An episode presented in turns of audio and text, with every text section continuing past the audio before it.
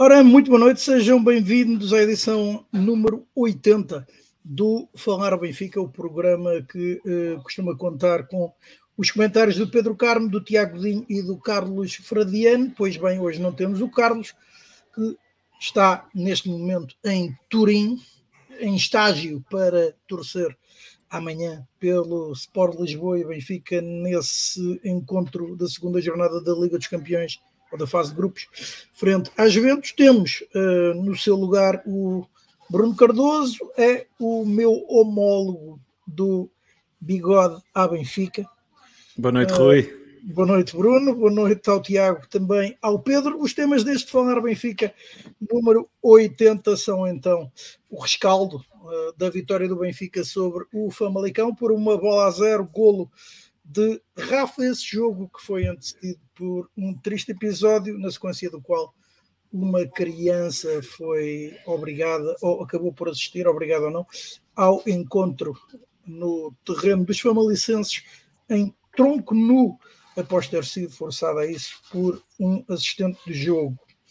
Um, falaremos sobre aquilo que pode o Sport Lisboa e Benfica, uh, e porque não também, ou, principalmente, as uh, entidades, uh, as instâncias futebolísticas fazer para que situações destas não se repitam.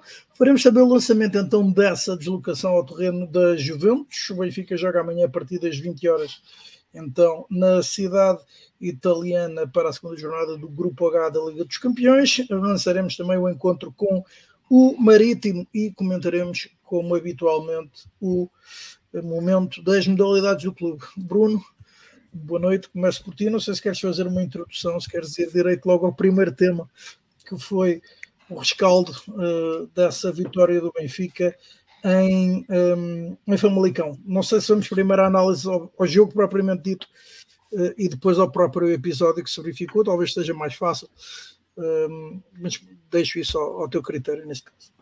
Então, antes de mais, boa noite, Rui, Tiago e Petar Carmo. É um enorme orgulho estar aqui entre tamanhos benfiquistas. Muito obrigado pelo convite. Um, olha, em Famalicão, se calhar, eh, e se me permitem, começava por falar no, no, jogo propriamente dito e depois vamos, vamos então, se calhar, falar do, do, do tal episódio, dos episódios. Um, olha, eu, eu gostei do jogo em Famalicão. Uh, não foi um jogo muito bem conseguido mas penso que o Benfica esteve sempre por cima do jogo, tanto na primeira como na segunda parte. Apenas por uma vez o Famalicão teve uma situação de golo. O Benfica teve sempre muita bola, uh, algumas oportunidades. A verdade é que não conseguimos transformar essas oportunidades em golo.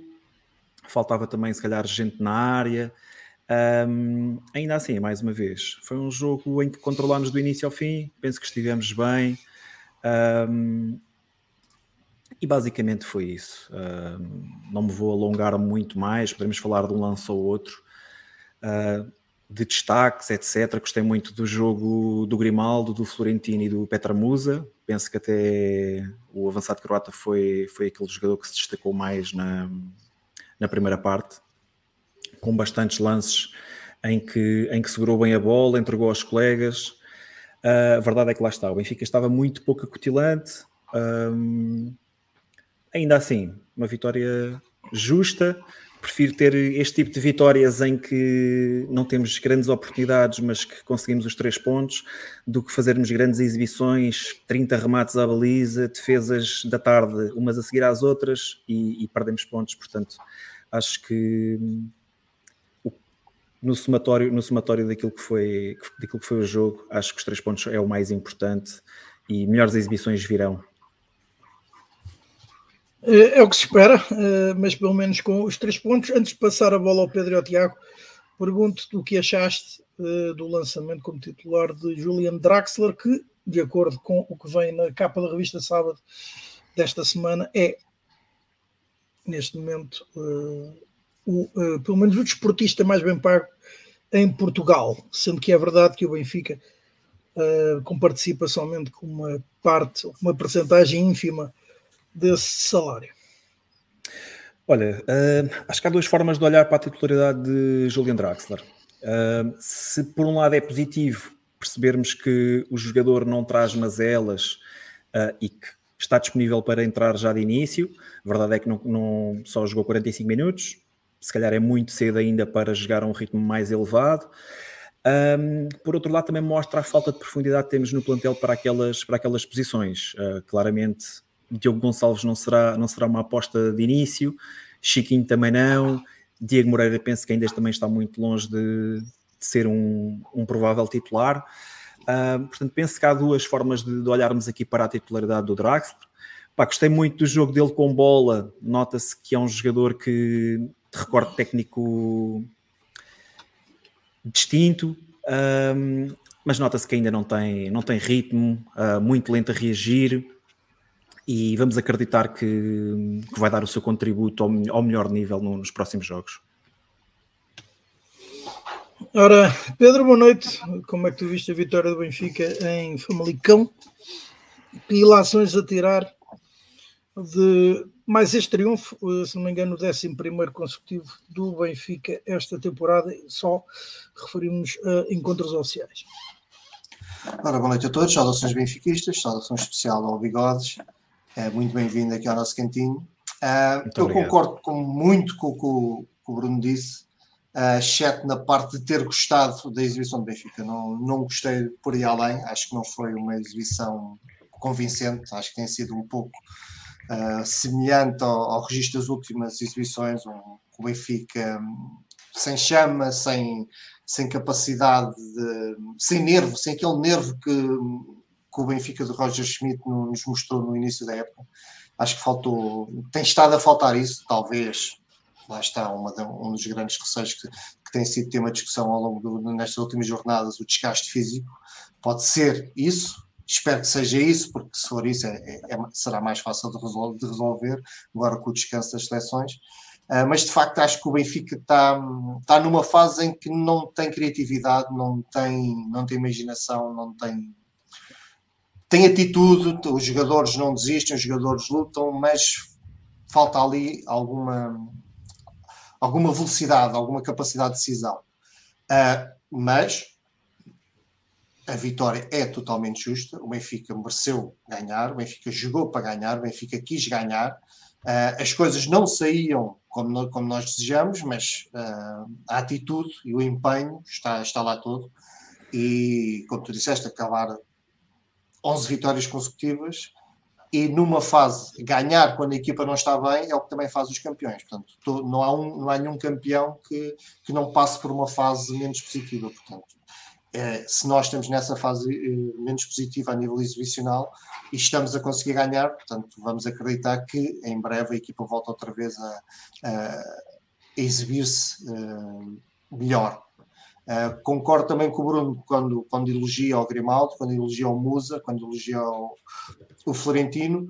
Falta o, falta o elogio ao António Silva, que acho que o António Silva também, a par do Musa, para mim foram daqueles jogadores que todas as intervenções que fizeram no jogo decidiram e, e executaram bem. Gostei muito. Uh, o António está, já, na, já na, na, semana passada falámos nisso e está, está, está, está a encantar os benfiquistas com todo com todo o mérito, está a merecer todos os elogios que, que, que tem recebido, porque de facto está, ninguém diz que tem 18 anos. O Musa, como, como o Bruno disse, também acho que esteve muito bem no jogo, fez uma belíssima primeira parte.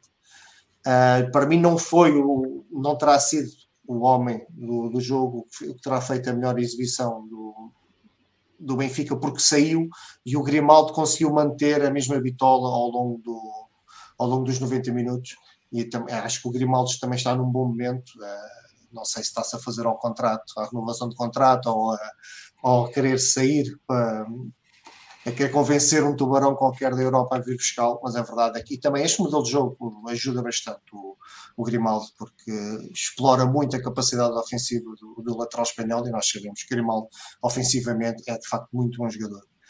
Uh, foi uma boa vitória em termos do, dos três pontos, da manutenção da liderança foi uma boa vitória porque conseguimos uh, os tais três pontos numa fase em que continuamos a não, a não jogar uh, tão bem como queremos, mas nesta fase lá está, conquistar os três pontos e, e venho, venho aos próximos jogos. Uh, só uma palavrinha para o Draxler também, da, na estreia do Draxler. Acho, eu não estava à espera, não, não estava à espera que ele fosse titular, isso surpreendeu estava à espera que ele entrasse na, na, segunda parte e acho que ficou claro do porquê de. Acho que ele ainda não está em condições para, para ser titular do Benfica. Uh, esperemos que rapidamente recupere a, a, forma física. Acho que hoje vieram notícias que ele está a ter treino específico, etc. Portanto, espero bem que sim, porque, e mais uma vez, como o Bruno disse bem, quando ele toca na bola, vê-se claramente que é um jogador diferenciado mas depois faltou tudo o resto, faltou tudo o resto, faltou reação, capacidade física, hum, velocidade, intensidade, faltou-lhe tudo, exceto a qualidade com bola. Portanto, temos ali um grande jogador, falta só agora pô-lo em forma física e que, e que o medo da, da sua condição física em termos de lesões, que seja apenas e só isso e que seja esfumado rapidamente, porque bem precisamos do bem precisamos do Draxler. Tiago, boa noite. Um, o que te para dizer sobre a vitória do Benfica foi Malicão, sendo que é sabido que tu uh, lá estiveste. Boa noite a todos. Um especial abraço aqui ao Bruno, uh, o Bigodes Cardoso, que nunca paga nenhuma rodada uh, no, nas São calúnias. Pronto, isso enfim. vai ficar aqui gravado e eu posso provar que isso está, isso está errado. O Rui Filipe já sabe, o Rui Filipe já sabe o, o, que, é que tu, o que é que tu prometeste, hum, portanto agora vai lá foste, foste buscar um mau exemplo. Agora lá se falhas. Agora Vamos buscar um mau exemplo. Bem, eh, depois disto, uh, primeira nota. Uh, hoje, por, por, feliz coincidência, uh, estamos a fazer o programa no dia que faz que se comemoram os 114 anos da união entre o Sport Lisboa e o Sport Clube Benfica, que deu origem ao clube que nós amamos, que é o Sport Lisboa Benfica. e portanto, primeiro de tudo, a ideia agradecer a todos que tiveram a ideia genial de uh, ser possível ter o dia 13 de setembro depois do dia 28 de fevereiro de 1904. Sobre o jogo, bem, eh, não foi dos jogos mais bem conseguidos do Benfica, mas eu acho que há aqui um pormenor que provavelmente deve ter escapado à maior parte das pessoas, porque é natural que tenha escapado, mas uh, eu considero incompreensível como é que a Liga marca em pleno verão um jogo às 15h30 porque se na bancada estava impossível de estar, uh, e confesso que estava impossível mesmo de estar na bancada, ehm, para quem estava a jogar, uh, aquilo que estava a ser exigido ainda era pior. E portanto, o jogo Benfica, que é um jogo que depende muito da velocidade da pressão, foi, uh, obviamente que afetou, o calor afetou as duas equipas, mas afeta também, até pelo perfil de jogo que cada uma tem, aquela que quer ter mais bola, quer ganhar mais a bola. Uh, e isso foi um fator que teve algum peso uh, no jogo. Uh, o Benfica, para mim, obviamente que nós sabemos que é um conjunto de unidades que estão, que estão, que não estão no seu melhor fisicamente. O Enzo Fernandes, para mim, volta a fazer um jogo abaixo daquilo que pode fazer. Tem algumas curiosidades a partida, porque nós falamos muito que a primeira parte, ou eu pelo menos tenho lido muitas pessoas, ou a dizer que a primeira parte não foi muito, não foi muito bem conseguido e que a segunda parte foi melhor. A verdade é que os números até desmentem um pouco isso. Ou seja, de facto o Benfica teve 15 minutos da segunda parte, que eu acho que de facto foram mais fortes, foram mais, foram mais, conseguimos ser mais pressionantes e tivemos algo que foi importante e que por acaso eu normalmente até discordo muito do Pedro Carmo uh, relativamente à, forma como cada um viu o jogo. Uh, mas uma das coisas que ele disse, não disse agora, mas disse noutros, noutros sítios onde nós partilhamos, que foi a entrada do Diogo para o lugar do Draxler, uh, trouxe o dinamismo à ala esquerda do Benfica. Porque Draxler claramente não está Uh, no, seu, no seu melhor momento de forma. É, é evidente, percebe-se a ideia de Roger Schmidt, mas o lado esquerdo do Benfica foi manco na primeira parte. Uh, essencialmente o Benfica atacou pelo lado direito, onde Gilberto também não foi propriamente pródigo, foi uma das piores exibições de Gilberto no Benfica. Uh, aliás, é ele que, que, dá a única oportunidade de golo ao Famalicão, é criada por, por Gilberto, que assiste literalmente o jogador do Famalicão. Mas, mas olha que o Draxler mesmo assim tem uma grande penalidade não assinalada. Está bem, calma. Mesmo sem ter feito mas, muito. Mas eu ainda não acabei. Uh, e é a grande defesa do, do Odisseias e é a única defesa de, de facto de, que o Odisseia esteve a fazer na partida e isso é um fator importante que também e temos que registar neste Benfica, que é, existia muito o medo no início da época que nós íamos ter um Benfica que ia ser muito pressionante, ia, ia atacar com muita gente e que ia dar imensos passos atrás. A verdade é que a equipa do Benfica tem comprovado o oposto. A equipa do Benfica cede muito poucas oportunidades aos adversários. Aliás, uh, é a equipa do Campeonato Nacional que menos oportunidades concede. E no caso do jogo Famalicão, o Benfica concedeu uma oportunidade ao Famalicão. O Famalicão não teve mais nenhuma oportunidade de gol. Aliás, eu, eu no fim do, do jogo li o treinador do Famalicão em declarações no, no flash interview a dizer que teve várias oportunidades. Bem, eu, só, se for, só, só se ele estava no relevado e estava a jogar Playstation. Porque eh, eh, no estádio eu só me recordo do lance de facto do Odisseias, que de facto é um lance muito perigoso e que o Odisseias faz uma boa defesa. Uh, mas, portanto, o Benfica, o Benfica sentiu muito isso na primeira parte. Roger Schmidt, mais uma vez, para mim, tem esta capacidade que eu já elogiei aqui, que é quando percebe que as coisas não estão bem, tenta mexer logo no jogo e até, até pelo menos até o momento, tem mexido bem, ou pelo menos as substituições têm resultado, principalmente a do Diogo, porque o Diogo, ao entrar, permitiu que o próprio Grimaldo tivesse melhor na partida. Uh, as outras três substituições que ele depois fez já não foram já não tiveram tantos resultados, mas acho que a equipa aí tentou, acima de tudo, uh, proteger-se uh, e, e, e, tentar controlar um pouco o jogo. E sentiu-se muito, então, nessa fase, o desgaste do Enzo Fernandes. O Enzo Fernandes tem, nesses últimos minutos, 3, 4 perdas de bola uh, que não são normais uh, no atleta em si, uh, mas é uma vitória do Benfica pragmática, que podia ter outra nota artística, é verdade, mas por exemplo, recordo-me que o David, o David Neres na primeira parte tem pelo menos três boas oportunidades para fazer um zero, logo uma ainda antes dos 10 minutos, que aparece isolado sobre, sobre o lado direito, Uh, depois tem outro, uma boa defesa do guarda-redes Famalicão, obriga o guarda-redes Famalicão a mais duas boas defesas ao longo da partida. O David Neres, para mim, exibiu-se a um bom nível. O António Silva, hum, sem sombra de dúvida, creio que cada vez mais a jogar a este nível fica. Uh, resta saber quem é que vai sair para, para, para jogar ao lado do António Silva, ao nível que ele está a jogar, uh, quando todos recuperarem. Mas aquilo que eu acho é que, e é o que acho que vai acontecer, é o António Silva jogar a este nível, a dupla de centrais do Benfica, uh, até o resto da época vai ser o Otamendi e António Silva. Uh, no nível que estão os dois. Uh, Grimaldo muito bem outra vez. Rafa passou completamente ao lado do jogo. Felizmente fez aquilo que tinha que fazer, que foi marcar o gol, que é uma cópia, é uma fotocópia do gol que o Benfica marcou contra o Maccabi, o primeiro gol que o Benfica marca contra o Maccabi. O Rafa apareceu muito bem na área, uh, ia fazer o gol, mas de resto não teve tão inspirado como teve noutras tardes. Uh, e portanto, Grimal e Florentino, para mim, que fez uma, uma extraordinária exibição no meio campo, mais uma, uh, a ganhar bolas atrás de bolas. Uh, e, e, de facto a demonstrar que neste momento é, é um jogador fulcral neste Benfica. E portanto, três pontos conquistados, foco para amanhã em Turim e depois para o jogo com o Marítimo, que é um jogo que ainda por cima vai, vai, vai, vai, vai, ser, vai anteceder a paragem de, dos campeonatos e era bom que o Benfica conseguisse fazer 7 em 7. Ah, e já agora, desculpa, só para dar uma nota, acho que a arbitragem é das melhores arbitragens uh, dos jogos do Benfica no, no, nestes sete jogos, talvez até a melhor arbitragem de todas. Foi uma arbitragem que deixou de jogar, uh, mesmo em lances que talvez o atual árbitro pudesse mostrar um cartão amarelo, e isto é válido para as duas equipas, o árbitro foi deixando de jogar. Infelizmente existe um erro crasso que, que acabou por não ter influência direta no resultado porque o Benfica venceu, mas que é incompreensível com VAR, porque eu acredito que o árbitro possa não ter visto, mas com VAR que, que, tenha passado em claro, que é a grande penalidade sobre o Draxler, que é, que é evidente. É, é, é, engraçado que depois, eh, e o Benfica continua, e eu vou voltar a repetir isto, a estrutura do Benfica continua a ficar calada quando vence, embora o Benfica continue a ser prejudicado, e permita que a propaganda adversária venha falar de, por exemplo, eu vi aí uma comédia que foi o lance do golo anulado ao Famalicão, que para já não há golo anulado nenhum, porque o árbitro marcou imediatamente falta, uh, e é uma falta, é uma falta claríssima, e mesmo que não existisse falta, o jogador estava fora de jogo.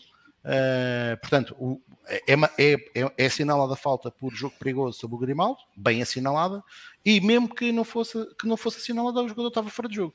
Portanto, é incrível como é que o Benfica, uh, pelo menos para mim é incrível, uh, vai se mantendo calado numa altura em que já o deveria ter falado e já deveria ter exposto aquilo que se passou nestas últimas seis jornadas, porque a verdade é que o Benfica esteve muito perto de perder pontos nestas seis jornadas em alguns jogos uh, e muito por não só aquilo que não conseguiu fazer nesses jogos, mas também por, por, por algumas decisões das equipas de arbitragem completamente inconcebíveis.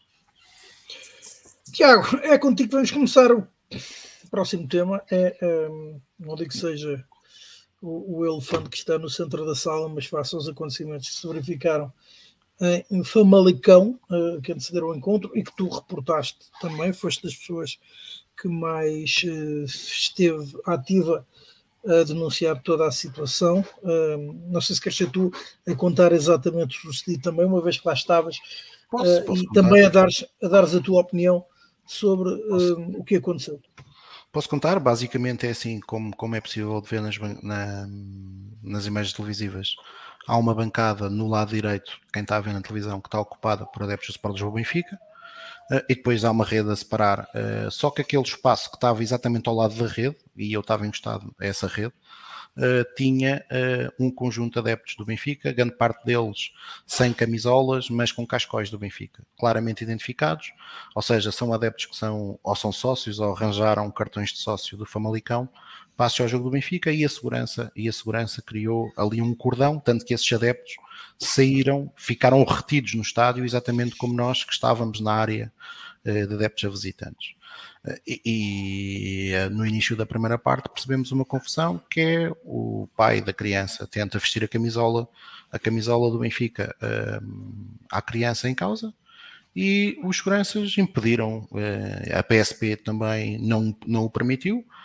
Eu eu estava encostado a essa rede, eu e mais pessoas, até além de, termos, de termos achado aquilo completamente despropositado, até sugerimos uh, que era uma coisa é fácil de fazer, a nossa bancada não estava completamente cheia, que era, pá, não querem deixar o miúdo vestir aí a camisola, passem o miúdo para este lado, para o miúdo estar aqui ao pé de nós e o miúdo está com a camisola do Benfica. A criança, entretanto, e é natural, uh, naquele, naquele aparato... Naquele que aparato reação, e que reação tiveram... E que reação tiveram os stewards quando vocês disseram isso? Ou alguém disse, para. Uh, Ninguém permitiu, nem, nem, nem, nem os stewards, nem a PSP. Uh, eh, aliás, a PSP também estava lá e não o permitiu. Uh, não permitiu, nem permitiu que a criança vestisse a camisola, nem permitiu que passasse, que ainda se existia o perigo ou se existia o risco de, de não quererem cometer uma suposta ilegalidade de terem ali a criança com o adereço, então deixavam passar o miúdo para, o pé de nós e o miúdo ficava contente e feliz e estava com, com a camisola do Benfica, com a camisola do Benfica vestida. A verdade é que o miúdo passou, passou, passou grande parte da primeira parte a chorar uh, e como vocês viam, e foi, foi, foi a fotografia que eu tirei, eu tirei a fotografia um bocado ao longe porque não quis estar a expor a criança.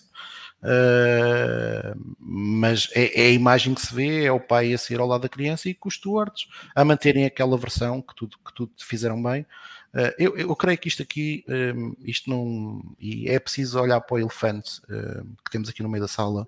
O Rui Felipe já falou, já falou aí nos comentários. A violência uh, nos estádios ehm, em Portugal, felizmente, não tem acontecido. Fora de Portugal, tem-se tem -se visto um conjunto de episódios cada vez a agravar-se mais. E o que eu acho que estas situações tendem a criar, estas situações como a de Famalicão, é exatamente exponenciar isto, é criar o futebol uma guerra. O Benfica tem aqui alguma moral para falar, porque o Benfica, no Estádio da Luz, a verdade é esta: uh, se alguém entrar com uma camisola do Sporting, entrar com uma camisola do Porto, vai entrar. Outra coisa, como eu já, já vi durante esta, esta, estes últimos dias, muita gente para defender aquilo que se passou em Famalicão uh, e para quererem atacar o Benfica, ou seja, mais uma vez fazermos isto uma guerra eh, vieram dizer: vejam lá o vídeo do Batagas, do Batagas no, estádio, no estádio da luz. Uh, a, a, ser assobiado e injuriado, certo? Eu, eu, não, eu não concordo com, com, o que se passou, mas a verdade é o que se vê é ele no piso 1 com uma camisola do Porto.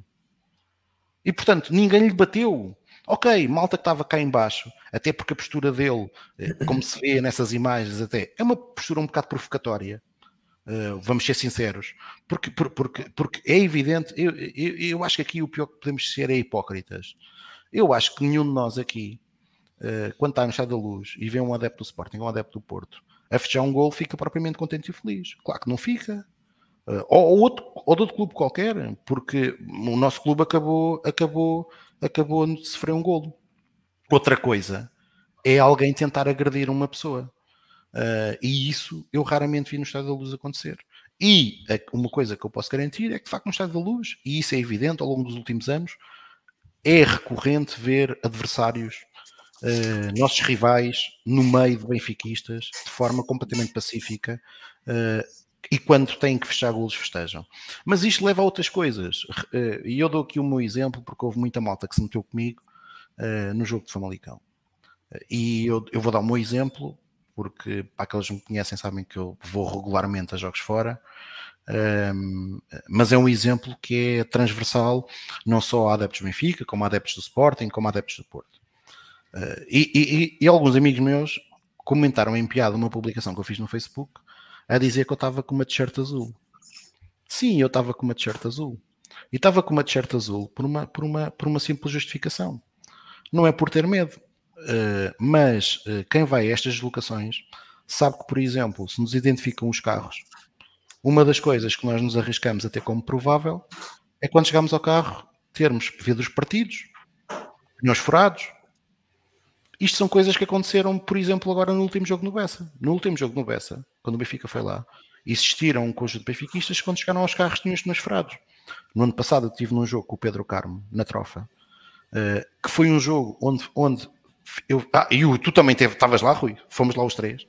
Foi um jogo que eu, eu já comentei isto várias vezes, Uh, o Benfica, de facto, tem uma expressão tão, tão grande e tão nacional que eu não me esqueço daquele episódio em que nós estamos os três naquele café e quando o autocarro do Benfica passa, Exato. as mulheres que estavam a servir e que estavam atrás do, do balcão desapareceram, desapareceram, não é? Se nós quiséssemos roubar o café, tínhamos roubado o café todo, porque não estava lá ninguém para controlar. Mas a verdade é que quando eu vinha para regressar para Lisboa, fui contactado por um amigo meu, o Geraldo, que vive que vive na zona de Braga, a perguntar se estava tudo bem, porque tinham existido um conjunto de carros de malta do Benfica do Norte que tinham sido partidos. E, portanto, este tipo de coisas no futebol português são demasiadamente regulares. Este tipo de coisas que é feita agora, esta segregação que alguns clubes querem fazer dos adeptos, de não se permitir. E atenção, eh, agora fala-se muito do Famalicão, eu acho que hoje o comunicado do Famalicão uh, é, é é completamente. É, é, um tiro completamente na água, não ajuda para nada. Não ajuda para nada. Mas isto não é de agora. Isto já foi assim no Bessas, já foi assim no Belenenses. Aliás, eu até creio que relativamente a, a, a, esta situação dos adereços com adeptos do Benfica, até começou foi no, no, no Restelo. Foi no Restelo. Uh, e é engraçado que isto acontece com alguns clubes, e eu tive alguns comentários até no meu Twitter uh, de malta a dizer, de adeptos da académica e, e de adeptos dos clubes mais pequenos que vêm sempre com a história. Os três tarolas pensam que mandem tudo. E os três tarolas são os adeptos dos três grandes. Os tarolas são eles. Porque ninguém aqui do Benfica ninguém, eu, eu, eu, por exemplo, e a malta que, que quis ir a este jogo Famalicão sabia que isso é muito difícil comprar bilhetes. Porquê? Porque sabe que de facto em Famalicão há muita gente que vai ver o Famalicão e que o Famalicão tem uma massa associativa que lhe permite uh, perfeitamente encher o estádio. E portanto, nada contra isso.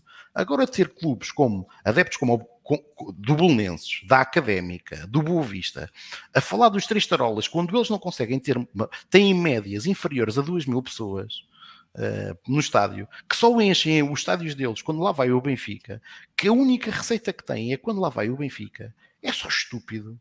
É só estúpido depois quererem receber o dinheiro e não quererem deixar as pessoas entrar com os, com os seus respectivos adereços do seu clube. É só estúpido. Uh, e portanto, eu creio que é preciso intervir rapidamente sobre isto. É, e, e tu, se calhar, a pergunta que tu ias me fazer é: qual é então o que é que se pode fazer? O que se pode fazer é o que se faz noutros países. Reparem, eu vou dar aqui um exemplo. Eu conheço uma, uma, uma rapariga do, do uh, no benfiquista que uh, por uh, ter uma tocha com ela na sua mala foi apanhada pela PSP e pagou uma multa de mil euros. Mil euros, multas mais elevadas do que aquelas que o Sérgio Conceição já de vez em quando leva pelas suas recorrentes expulsões mil euros de multa e ela não acendeu a tocha e um ano de proibição de entrar nos recintos esportivos. Só por estar com a tocha. Só para estar com a tocha. Uh, isto é o que se faz, por exemplo, para quem anda com pirotecnia, que na maior parte dos casos, 90% dos casos, não é para agredir ninguém, é somente para, uh, muitas das vezes até uh, abrir esse material fora dos estádios, na maior parte dos casos.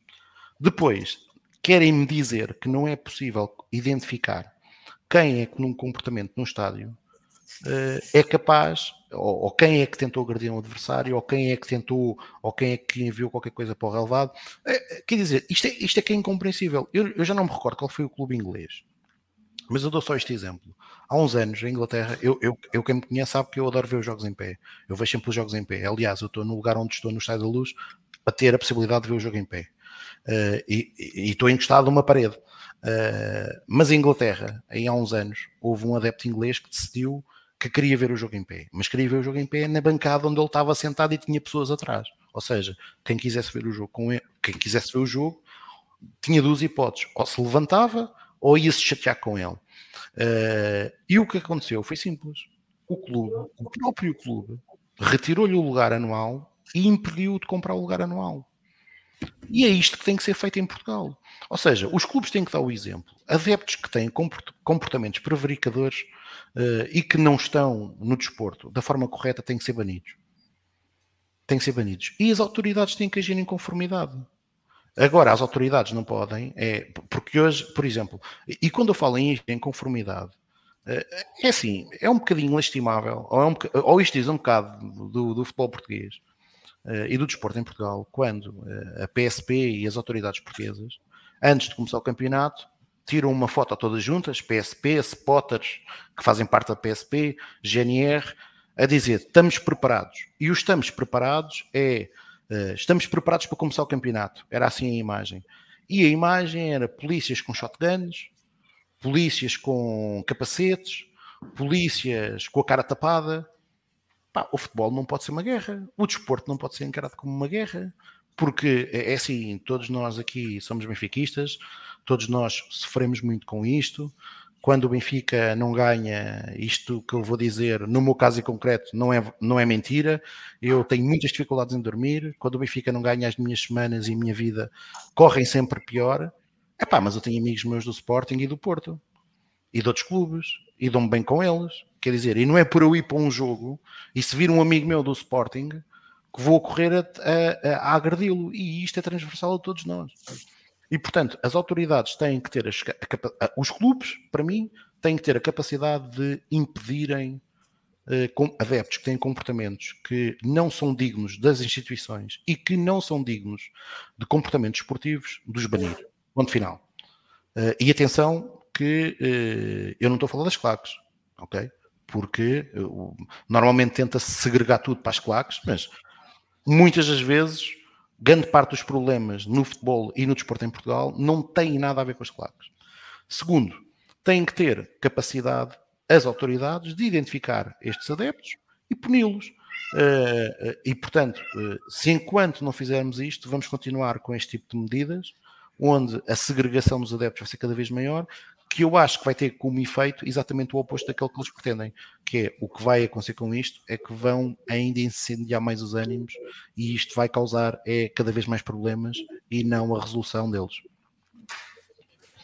Ora, antes de passar a bola ao Bruno e ao Pedro, vou ler uh, parte aqui uh, da posição da Autoridade para a Prevenção e Combate à Violência no Desporto, que foi emitida uh, ao início da tarde. E passo a citar, pedindo depois, então, um, ehm, um comentário um, ehm, a vocês.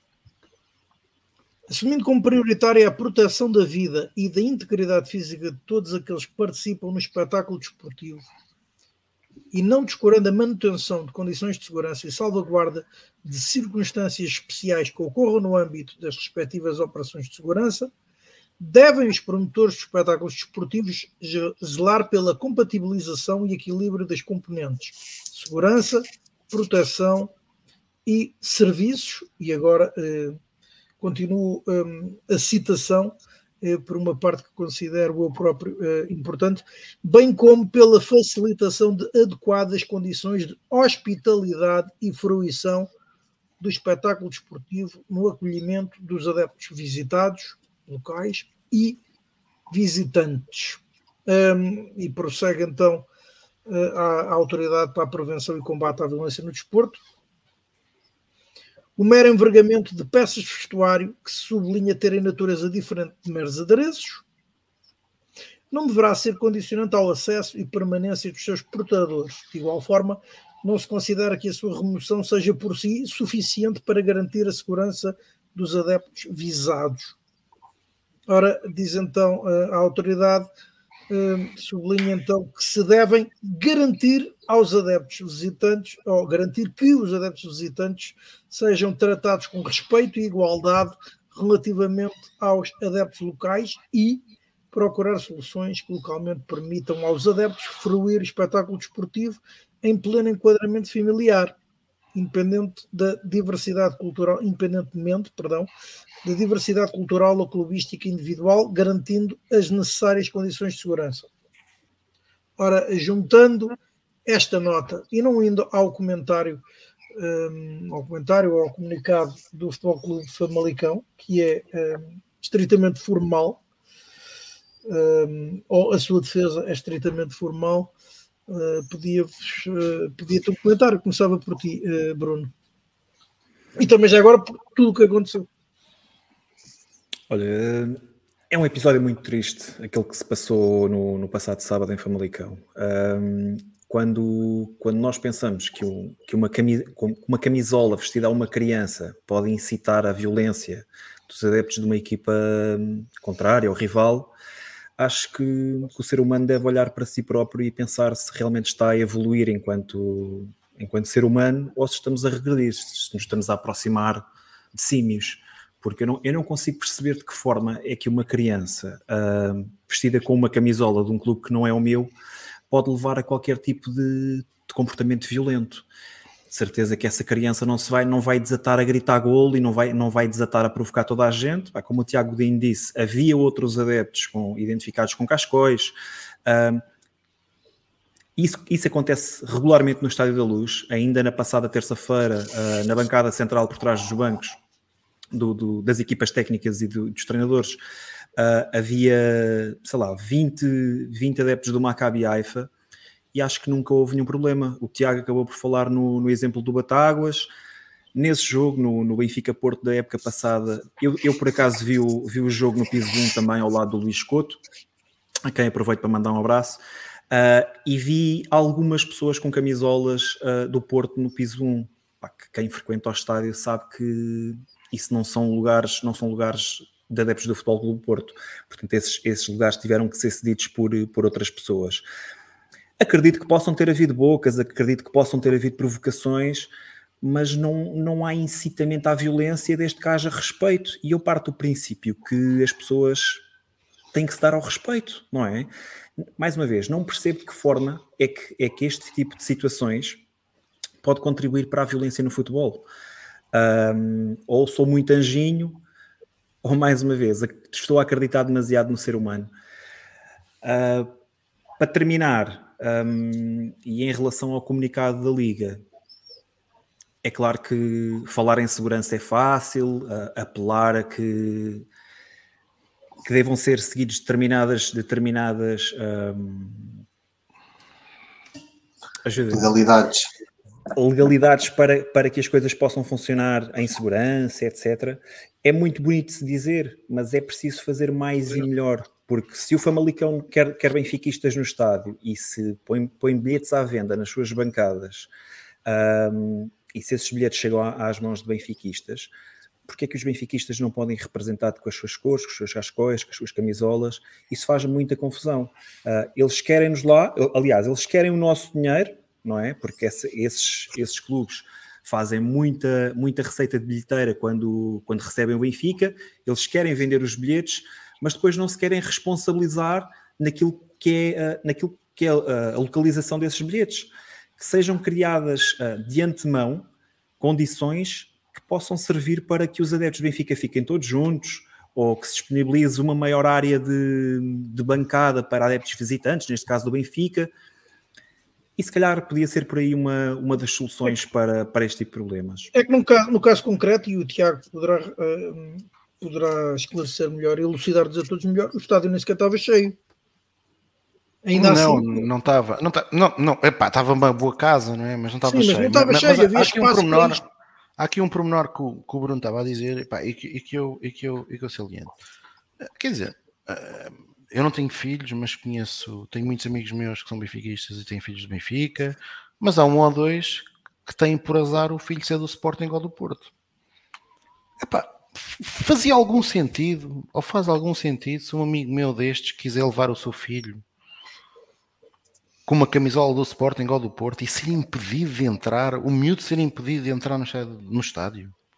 Ou fazem, ou, ou, como nós no Estado da Luz, o Carmo, por exemplo, o Carmo, toda, todos nós sabemos que quem manda em casa do Carmo uh, é uma lagarta, por exemplo. O Carmo leva, leva, leva, leva várias vezes, a Elsa vai constantemente aos derbys na luz. Epá, e nós sabemos, também aqui eu não, não, não vou ser hipócrita, nós sabemos que muitas das vezes o clima é de tal forma este que nós, para evitarmos problemas, muitas das vezes preferimos é já nem levar adereços. É verdade.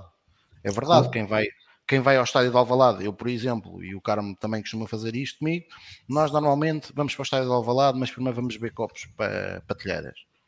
E não vamos na caixa.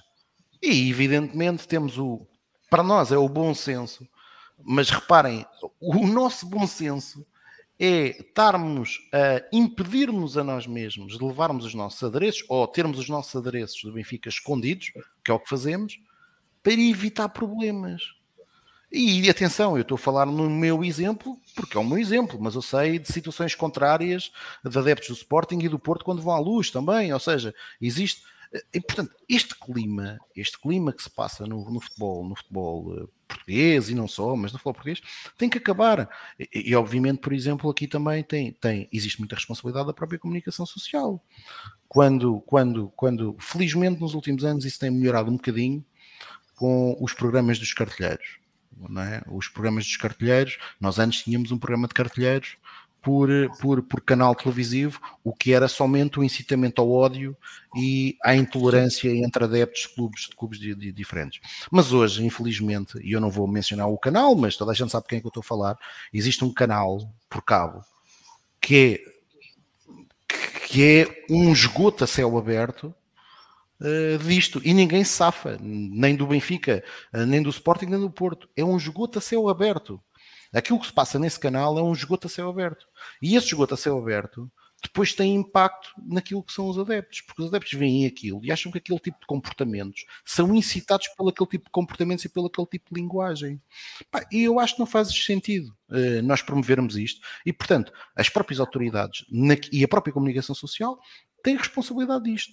Eh, tem a responsabilidade em permitir que este tipo de programas continuem a existir, programas que muitas vezes não se discute sequer um minuto de futebol, discute acima de tudo é casos e casinhos, é arbitragens, é, é, é pressões disto e daquilo, uh, e portanto uh, é preciso todos, todos nós que somos agentes, desde adeptos, desde dirigentes, desde, desde as autoridades respectivas, os organizadores das provas, como a Liga, uh, colocarem, arrepiarem a caminho porque caso contrário, mais tarde ou mais cedo, vamos lamentar uma desgraça novamente no futebol português, como já aconteceram algumas, uh, e, e, e depois já não vale a pena chorar.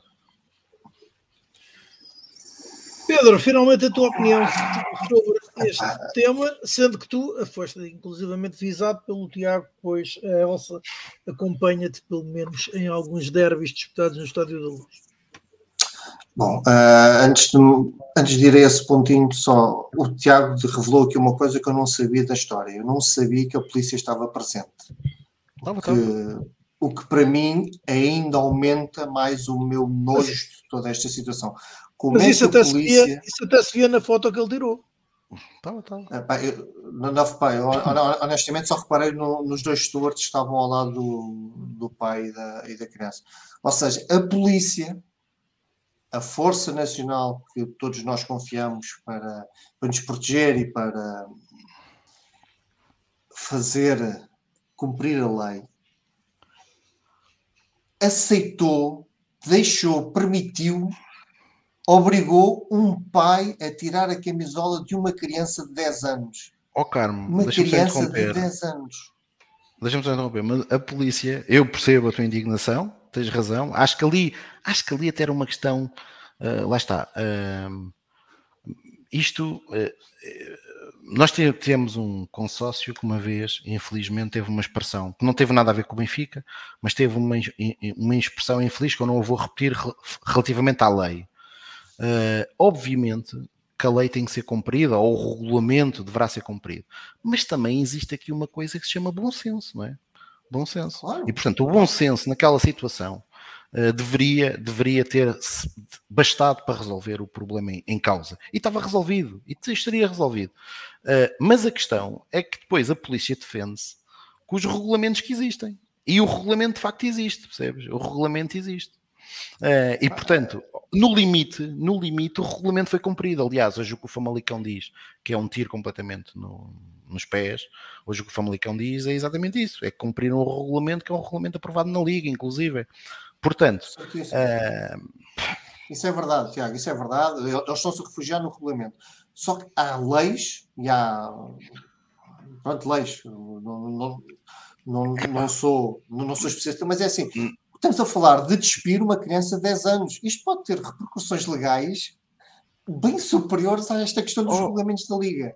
Oh, Carlos, sei, mas desculpa, desculpa estar a interromper, desculpa estar a interromper, e tu, e tu já viste isto, e tu já viste isto nos jogos fora, e a malta que faz parte uh, dos, dos, grupos organizados de sócios do Benfica, que o Benfica não tem goas, o Benfica tem grupos organizados de sócios, porque todos são sócios, ao contrário da vergonha do, que acontece nos outros clubes, no Benfica são todos sócios do Sport do Benfica, todos são identificados, e tu já viste isto acontecer.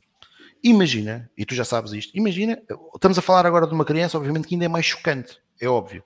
Mas imagina que tu no inverno vais uh, a um jogo a Famalicão, que provavelmente estão 0 graus, ou está 1 um grau se o jogo for à noite, ou 2 graus, como nós já fomos, e levas uma sweatshirt a dizer no name boys ou a dizer diabos vermelhos. O que é que acontece? Tu já viste isto? Duas vezes. Já, já, já vi, já vi, Não, tu tens que tirar, tu tens que deixar lá. Sim, sim, se, sim. Se por baixo, se por baixo tivesse uma t-shirt a dizer no name boys ou diabos vermelhos, tens que dar t-shirt, vais ter que ficar sim, aqui. Sim. Então não isto acontece em Portugal. A maior parte das pessoas não tem noção disso. Eu já me aconteceu, há um dos cascóis que eu tenho e é o cascol que eu mais utilizo. É um cascol que é muito similar uh, a um antigo cascol uh, de um dos grupos sim. organizados de sócios, que é o dos No Name. E eu já tive várias vezes que mostrar que aquilo não diz No Name. E se disser, e se disser, o cascol fica retirado. Quer dizer, isto, isto, isto, isto, isto é, o, é, o, é o caminho da estupidez absoluta. Porque uma coisa nós dizemos okay. assim, ok, eu tenho um cascol a dizer, olha, e existem muitos, alguns até à venda, a dizer que eu, por, por exemplo, não acho piada nenhuma que aqueles cascóis que existem em todos os clubes do graças a Deus não nasci lagarto, ou graças a Deus não, sou tri, não nasci tripeiro, pá, coisas que eu não acho piada nenhuma. Mas eu posso entrar com uma porcaria dessas. Dessas, a dizer bem, posso. Claro. Claramente a incitar o confronto. Mas se entrar com Cascola a dizer não nem boys e, e, por outro lado dizer Força Benfica, só por estar lá a dizer não nem boys, retira-me o Cascola. Claro, verdade. Não, Isto é de cabeça de alguém. Mas eu, Desculpa ter eu, eu não tinha, sério, eu não, eu não tinha para mim a presença da polícia ali no ato hum, exponencia ainda a gravidade da situação. Depois há outra questão que é, e tu aí foste tu, que eu, para mim um, um dos principais uh, impulsionadores da questão, porque foi, o teu tweet e, e depois os retweets do teu tweet que fizeram. Ou seja, isto só acontece porque a situação foi presenciada, foi divulgada, foi uh, testemunhada, foi comprovada e divulgada pelo, pelos benfiquistas. Porque senão tá era mais um caso que passava, passava em como, como tantos outros. Isto aqui felizmente as redes sociais às vezes têm coisas boas e neste caso serviram para dar eco nesta situação. De facto, a Liga não pode vir agora fazer-se toda a Liga. Aquele comunicado da Liga é, é, um nojo também, é mais um. Quer dizer, aos anos que isto acontece e agora que vêm todos ofendidos a dizer que isto tem que mudar. É, é, é uma tristeza. E, foi um. A sério, foi um uma situação que eu fiquei completamente ofendido e, e incomoda-me. Hoje estive, estive a discutir com, com os amigos meus, do, por acaso são do Sporting, mas eu não quero acreditar que tenha alguma coisa a ver com o Sporting, de eles a, a quererem culpar o pai e estarem a culpar mais o pai do que do que a regra, do que a atitude dos responsáveis, quer dos seguranças. Quer... É uma criança de 10 anos, pá, mas será que, os, será que o pessoal de Famalicão ia bater na criança de 10 anos? É pá, Carmo, é isso. e, é, e é tão estúpido. Eu, eu, e porquê é que não puseram o miúdo ao pé dos benfiquistas? Gostava muito de pegar no miúdo e fazê-lo abrir a porta e vá para o pé dos benfiquistas, estava o assunto resolvido. É pá, nem é preciso, tu conheces o estádio, nem é preciso, até dava para passar Sim, por cima. Nós claro, temos, é pá, claro, passem o puto, passem o puto, nós temos, passem o puto, o puto fica aqui com o pé de nós, o puto fica aqui, mas pá, o puto estava a chorar, não é? O puto, imaginem o que é que é, imaginem um gajo ter 10 anos, voltar atrás no tempo. Uma, uma coisa, eu lembro-me quando tive a minha primeira camisola do Benfica, era uma coisa que eu adorava, adorava andar vestido com a camisola do Benfica, e alguém obrigar-nos a tirar a camisola, quer dizer, é uma coisa sem nexo nenhum. Mas relativamente a isso que estás a, estás a dizer, que eu também já vi muita malta dizer isso, epá, eu vou dizer uma coisa eh, eu não tenho filhos, mas eu se tivesse filhos, eu de facto não levava o meu filho a Famalicão. Não levava. É? Mas não levava pelo, pelo, pelo princípio errado. Pelo princípio errado de eu ter, de eu ter ir para Famalicão de azul ou de preto. E, porque, e, porque, e eu já disse aqui, e eu vou de azul e de preto. É pá, porque eu estimo o meu carro. Claro, e claro. quando estou num jogo, e quando estou num jogo, estou a pensar que é pá, eu espero chegar ao carro, ter os quatro pneus inteiros e ter os vidros todos uh, e não ter o carro todo arriscado. Uh, e portanto, uh, mas este é o princípio errado do pensamento. Claro que é, e claro o princípio é, mas... errado é nós não levarmos uma criança a um desporto, a um jogo que deveria ser um divertimento, porque temos receio daquilo claro. que pode acontecer. Claro, Aí é que está, Tiago. Pegando só, para concluir isto, pegando só no, por exemplo, no exemplo da Elsa, é um facto. Ela, a questão é que ela, de facto, podia ir com a camisola do Sporting para entrar no Estado da Luz. Não era impedida de entrar no Estado da Luz com a camisola do Sporting. Agora, temos o bom senso de não fazer para evitar problemas. Tão simples quanto isso, porque sabemos que há malucos em todo lado e há, há gente atrasada mental em todo lado. Portanto, ah, ah, para evitarmos problemas, fazemos isso. Agora, no Benfica não é, não é proibido os adereços de, clubes adversários, quer dizer, é, e muito menos seria numa criança, pá, não, não, consigo, não consigo aceitar. E, e, agora, como disseste que a polícia estava presente, ainda mais, mais doente fica da situação. Infelizmente, acho que não vai dar em nada, vai, vai morrer daqui a uns tempos, deixa de ser notícia e e continuamos nisto, até acontecer algo grave, esperemos que não aconteça, mas inevitavelmente, estatisticamente, há de acontecer. Eu só queria só dar uma última nota, Rui, sobre isto, que é o seguinte. É, eu ainda, mas eu queria fazer, queria fazer-vos mais perguntas a este respeito. Ok, mas, mas eu, eu, queria, eu, eu, queria, só dar aqui uma nota que era, que era assim: epa, a maior parte do, da malta do Benfica e fala, por exemplo, o jogo com o Porto, uh, e isto, obviamente, no Benfica nós também temos muita gente que, que até porque somos muitos, até se calhar temos muitos mais em, em, em número total que batem mal da, da cabeça e que dizem disparados atrás de disparados. Mas há uma coisa que eu tenho que me orgulhar. Por exemplo, quando foi o jogo do, do Porto, do Benfica Porto do título, aquilo que eu vi na maior parte, pelo menos aquilo que é o, que é o meio onde eu mudou, com as pessoas com quem eu mudou, a maior parte da malta estava chateada em ver adeptos do Porto, não era por ver adeptos do Porto, era por ver bem sócios, pessoas que têm rede passe, acederem o seu cartão. E não por os adeptos do Porto irem lá, por se sentir que num momento que podia ser difícil, porque é, e é um momento sempre complicado, que é o momento de nós sermos humilhados pela nossa própria incompetência, de perder um título em casa com um rival, e isso é a humilhação suprema para, para um adepto do Benfica como, como, como, como adversário, quando isso acontece, porque é a demonstração que nós fomos incompetentes, eh, e nós sentirmos que os nossos estavam a abandonar o Benfica. Não por estarem lá os adeptos do Porto, mas estavam a abandonar a equipa quando naquele momento, para nós, ou para muitos de nós, era importante tentar pelo menos evitar essa humilhação. Eh, e isso deixa-me contente. Pelo menos esse, esse tipo de pensamento é completamente antagónico àquele de ah e tal, eu não, eu não posso estar ao lado de um gajo sem a camisola do Porto ou do Sporting porque, porque isto tem que ser assim. Não, não tem que ser assim. Ora, temos aqui neste comentário da Lourdes Simões que a situação já não é virgem em Famalicão e com adeptos do Benfica. Escrevendo a Lourdes em Famalicão para a Taça de Portugal, recusei retirar o blusão do Benfica que levava e acabei por ver o jogo na bancada dos grupos. Fomos encaminhados pela polícia. Sim, olha, eu, eu, eu, eu acredito nisto que está a dizer. E eu, há, uma, há uma rapariga no, tweet, no Twitter que, que é a Susana Chivarria que eu reparei que ela estava no jogo e ela estava sem adereços do Benfica e ela estava na bancada do Benfica, mas pareceu-me que ela e o rapaz que estava com ela foram impedidos de entrar com, com, com as camisolas do Benfica porque eu depois vi-o já fora do estádio com camisolas do Benfica. Eu inicialmente até pensei que ela tinha, que eles tinham ido buscar as camisolas, mas fiquei com a sensação que até se calhar não foi bem isso, que foram, foram impedidos. E isto era na nossa bancada. Isto era na nossa bancada, o que ainda é mais inacreditável. Sim, isto não, não é caso único, não é caso virgem e, e não é novidade. Já acontece há alguns anos e, e até acontece em, em, estádios que não faz ah, sentido nenhum de tão, o Carmo tão tranquilos que são. O Carmo conhece, o, o, um, um, um, um, grande benfiquista que nós uma vez raptámos em Guimarães na mala de um carro, uh, numa inconsciência tremenda. Uh, no estádio do Bessa, ele comprou bilhetes, isto é verdade, ele comprou bilhetes no, no estádio da Luz para adeptos do Benfica a 50 euros.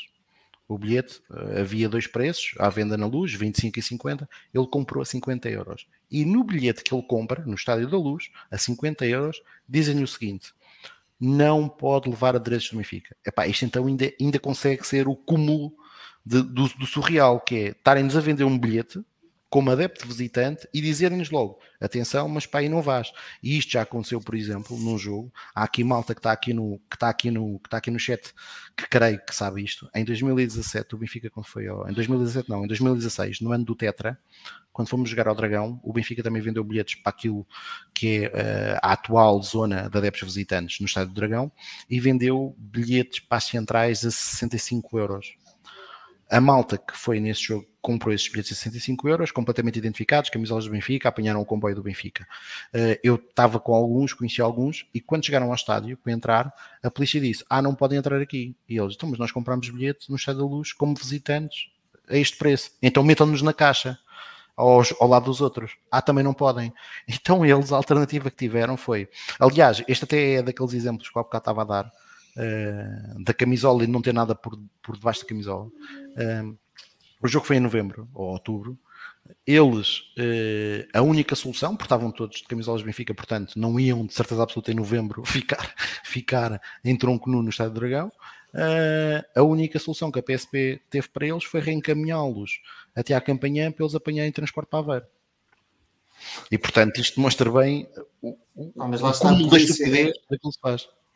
As forças policiais serem coniventes, pá, não não consigo. Não, não consigo tolerar essa situação. Não consigo. Não consigo. Ora, um, e que comentário vos merece um, aquelas almas que indicaram que a culpa era do pai, que o pai não devia ter levar o filho para ali? Um, isto sabendo nós uh, que uh, é a intenção do pai processar, neste caso, uma das pessoas, o diretor de comunicação do Rio Ave. E, mas sendo, sendo, que não foi a única pessoa, porque aparentemente, segundo o que aqui consta na nossa caixa de comentários, Rui Santos, no seu programa na CNN Portugal, também terá dito sensivelmente o mesmo. Bruno, começo por ti agora. Olha, eu gostava de colocar, tenho uma dúvida. Um, eu ouvi em qualquer lado que esse bilhete que o pai tinha adquirido tinha sido no site do Sport Lisboa Benfica, ou não? Eu não tenho a certeza disso. Eu, eu, eu acho que não. Eu li em acho qualquer era, lado. Acho, acho, que era convite do Famalicão. Aliás, acho que hoje o, o Famalicão. Sim, sim, o comunicado do Famalicão diz isso. Ok. Um, pá, mais uma vez vou, vou remeter à, à, minha primeira intervenção, que é de que forma, de que forma o pai, o pai entendeu levar para ali um, o seu filhote e o Tiago acabou por falar nisso, não é? Vamos imaginar que nós, enquanto benfiquistas, temos filhos que são de outro clube. Um, e que eu tenha que levar para o pé de mim, lá para, para a minha bancada, uh, o meu filho com uma camisola de um, de um outro clube. Um, vendo, vendo desta posição é mais, é mais complicado pensarmos nisto. É claro que se, um dos, se for um dos rivais, se for o Sporting ou se for o Porto, mais uma vez, vão, vão haver bocas. Um, vai ser, vai haver ali um, vai haver ali momentos uh, com, com, a progressão do jogo, não é? Com, com, a mudança no resultado, etc., em que lá está, poderão ser, poderão haver bocas para a criança, etc. Mas eu sei aquilo que estou a fazer. Se eu, se eu tomo essa decisão e se lá está, não estamos a falar de um Benfica Sporting ou de um Benfica Porto, estamos a falar de um, de um Famalicão Benfica, onde haverá muitos mais adeptos uh, do Benfica nas bancadas Muitos adeptos do Famalicão também simpatizam com o Benfica, provavelmente são do Benfica, mas são sócios do Famalicão. Eu, não vejo, eu não vejo que a culpa possa ser atribuída ao pai. Eu penso que provavelmente eles, eles são habitantes de Famalicão, são famalicenses.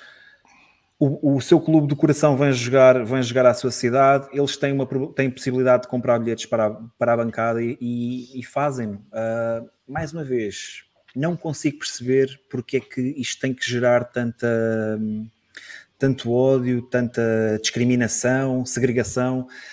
O desporto tem que ser inclusivo. Uh, nós, nós vemos isto muito pouco a acontecer com outros desportos e, e acabo por não perceber porque é que nesta situação as coisas têm que ser feitas desta maneira, porque é que o miúdo tem que, tem que tirar a camisola, porque é que não pode apoiar o seu clube, porque é que essa camisola, só por si, é, é insultuosa para, para os adeptos da equipa da casa. Não consigo, não consigo atribuir culpa nenhuma ao pai. Uh, é a minha visão. Sendo pai, Felizmente o meu filho é benfiquista, não, não passarei certamente por esse tipo de, de situações, mas também não consigo atribuir culpa a este pai porque lá está, se calhar na cabeça dele não havia maldade nenhuma e eu uh, partilho, dessa, partilho dessa mesma opinião. Eu acho que não há problema nenhum daquilo que aconteceu. Nós no nosso estádio vemos isso acontecer frequentemente, portanto, passa-me um bocadinho, reage de forma um bocadinho. Um, Incrédulo. Incrédulo, é mesmo a palavra, a palavra certa, Rui. Pedro, hum, que me dizes destes, destes Sim, comentários? Não, não, destes... não para mim, é, é, não faz. Nós andamos aqui a defender o futebol, a defender o futebol como espetáculo, a querer engrandecer a liga, a querer uh, mais gente nos estádios. E, e que deve ser um espetáculo para as famílias também. Espetáculo famílias, há, há toda essa discussão. E depois agora, um pai leva o filho e repara, o pai não estava identificado. Não, não, identificado não, era o miúdo. Era um miúdo. Quer dizer, quem é que vai achar que o miúdo de 10 anos é um foco de destabilização numa bancada de. Ah, não. É, é, lá está, eu não consigo compreender. Aquela bancada, aqueles adeptos do Famalicão iam bater no puto de 10 anos. Era isso. E mais, isso, e depois, é assim, depois podemos falar na questão da, das forças de segurança que têm, têm que existir para proteger as pessoas, para proteger o puto. Mas pronto, isso é, é, é outra parte da conversa. Agora, e o pai? O pai teve. Pensou, ok, o miúdo é o miúdo, o miúdo leva uma t-shirt, o miúdo estava todo contente. Eu imagino se calhar o pai viu o miúdo feliz da vida a sair com a, a camisola do Benfica e ver o Benfica. Então, ok, e o pai nem pensou, é um miúdo. É um miúdo, não há problema. Quer dizer, se fosse eu, ok, eu sou o pai, sou um adulto, vou lá e pá, podia haver problema. Não, é um miúdo. Ele não levou, levou o miúdo. Epá, não, não, não, não consigo, não ponho culpa nenhuma ao pai. A única coisa que o pai poderia ter feito, e isso era tirar depois a t-shirt dele e dar a t-shirt dele ao puto, para o puto não estar o, o jogo todo tronco nu. Um, pronto, não, não sei se o chegou a fazer, se não chegou, pronto, não, não sei isso, mas de resto, acho não, pá, não, não, não, é, não posso aceitar que ponham culpas no pai por o pai querer levar o miúdo à bola, fazer o puto feliz e encher mais uma ser parte de um espetáculo que se quer que as bancadas estejam sempre cheias. O pai fez o seu papel, foi à bola, levou o filho para passar a, a paixão pelo futebol, pela, a paixão de ir aos estádios, ao, ao miúdo, e, e esta experiência não correu lá muito bem. Espero que o Benfica aqui saiba trabalhar bem a coisa, porque acho que o puto merece entrar aqui equipa, merece assim uma coisa qualquer. Uh, espero que o Benfica faça alguma coisa, porque pá, o puto tem que ser no meio disto tudo, tem que ser com uma boa experiência. Tiago, para concluir rapidamente, também temos de avançar. Já, Epá, já temos uma hora de programa. Obviamente, obviamente, eu até já, já dei o meu caso, não é? Eu provavelmente não levava, mas pelos motivos errados. Que os motivos errados. E sobre, sobre o imbecil, e não tem outro nome, o imbecil do Rio Ave, eu estava a esperar que o presidente do Rio Ave já o tivesse demitido. Porque um presidente que há cerca de um mês disse que, epá, para o Futebol Clube do Porto não vamos ter bancada amovível que não há tempo, mas para o Benfica vamos ter que ter de certeza, porque o Benfica, se nós tivermos um estádio para 30 mil lugares, enche, e se forem mais, enche. Um atrasado que é alimentado com o dinheiro dos benfiquistas devia ter algum pudor para falar. Já se percebeu que o senhor é portista. Uh, epá, isto é pena porque eh, eu, eu por exemplo, no caso do, do meu tweet, houve montes, é, por acaso é, é, mas lá está, é, é, é o doentio disto. Eu diria o mesmo se sou adepto do Porto. Diria o mesmo. Aliás, eu há um ambiente pá, que eu gosto muito, mas que é um ambiente muito excessivo, é o ambiente de Guimarães. Uh, e eu estou farto de dizer isto. Ir a Guimarães. Que é, é a próxima alguém... deslocação do Benfica fora. Sim, lá estaremos, se Deus quiser. Se São Cosme quiser, lá estaremos. Uh, Guimarães é um ambiente terrível para ir. Uh, é um ambiente que dentro do estádio vale muito a pena, porque de facto é, apoia-se o Vitória e quem está na nossa bancada apoia o Benfica e pronto, é um ambiente mesmo, porque o Vitória tem adeptos do Vitória. Agora, aquilo que se passa fora do estádio é completamente inconcebível. Completamente inconcebível. Há cerca de dois anos, ou uma das últimas vezes que o Futebol Clube do Porto foi campeão, uh, um dos últimos jogos, já o Futebol Clube do Porto era campeão, foi em Guimarães. Há imagens de um adepto do Futebol Clube do Porto que apareceu isolado, lá está, que não sabia bem onde é que estava a ir, agredido por 5 e 6 pessoas e não há uma autoridade que apareça. É inconcebível isto se permitir. É inconcebível. Eh, isto foi com o adepto do Futebol do Porto. Há uns anos, dois adeptos do Sporting foram esfaqueados em Guimarães. Eu já bati, eu já bati o recorde do mundo dos 100 metros em Guimarães. Portanto, epá, é inconcebível o que se vive ali fora. Inconcebível. E a malta a subia para o lado, epá, isto é muito fixe, porque é um ambiente do caraças. Epá, é um ambiente do caraças, mas calma lá. Que seja isto é dentro é, do estádio. Seja dentro do estádio, fora do estádio, tu tens os seus limites. Eh, e portanto, aliás, a malta quando agora falou daquilo que se passou em Guimarães, epá, aquilo que se, que se passou em Guimarães agora era algo que já, já toda a gente sabia que ia acontecer. E sabia-se que se ia acontecer, porque exatamente pelo, por também aquilo que é o ambiente que, o que alguns adeptos do Vitória, não são todos, mas alguns adeptos do Vitória permitem e os restantes são cúmplices. São cúmplices, porque aquilo é evidente. Um, eu já vi benfiquistas serem agredidos ali também por terem um, por, só por terem uma camisola do Benfica, de uma forma completamente indiscriminada. E toda a gente sabe o que se passa em Guimarães. Toda a gente sabe neste país o que se passa em Guimarães. E ia se para o lado.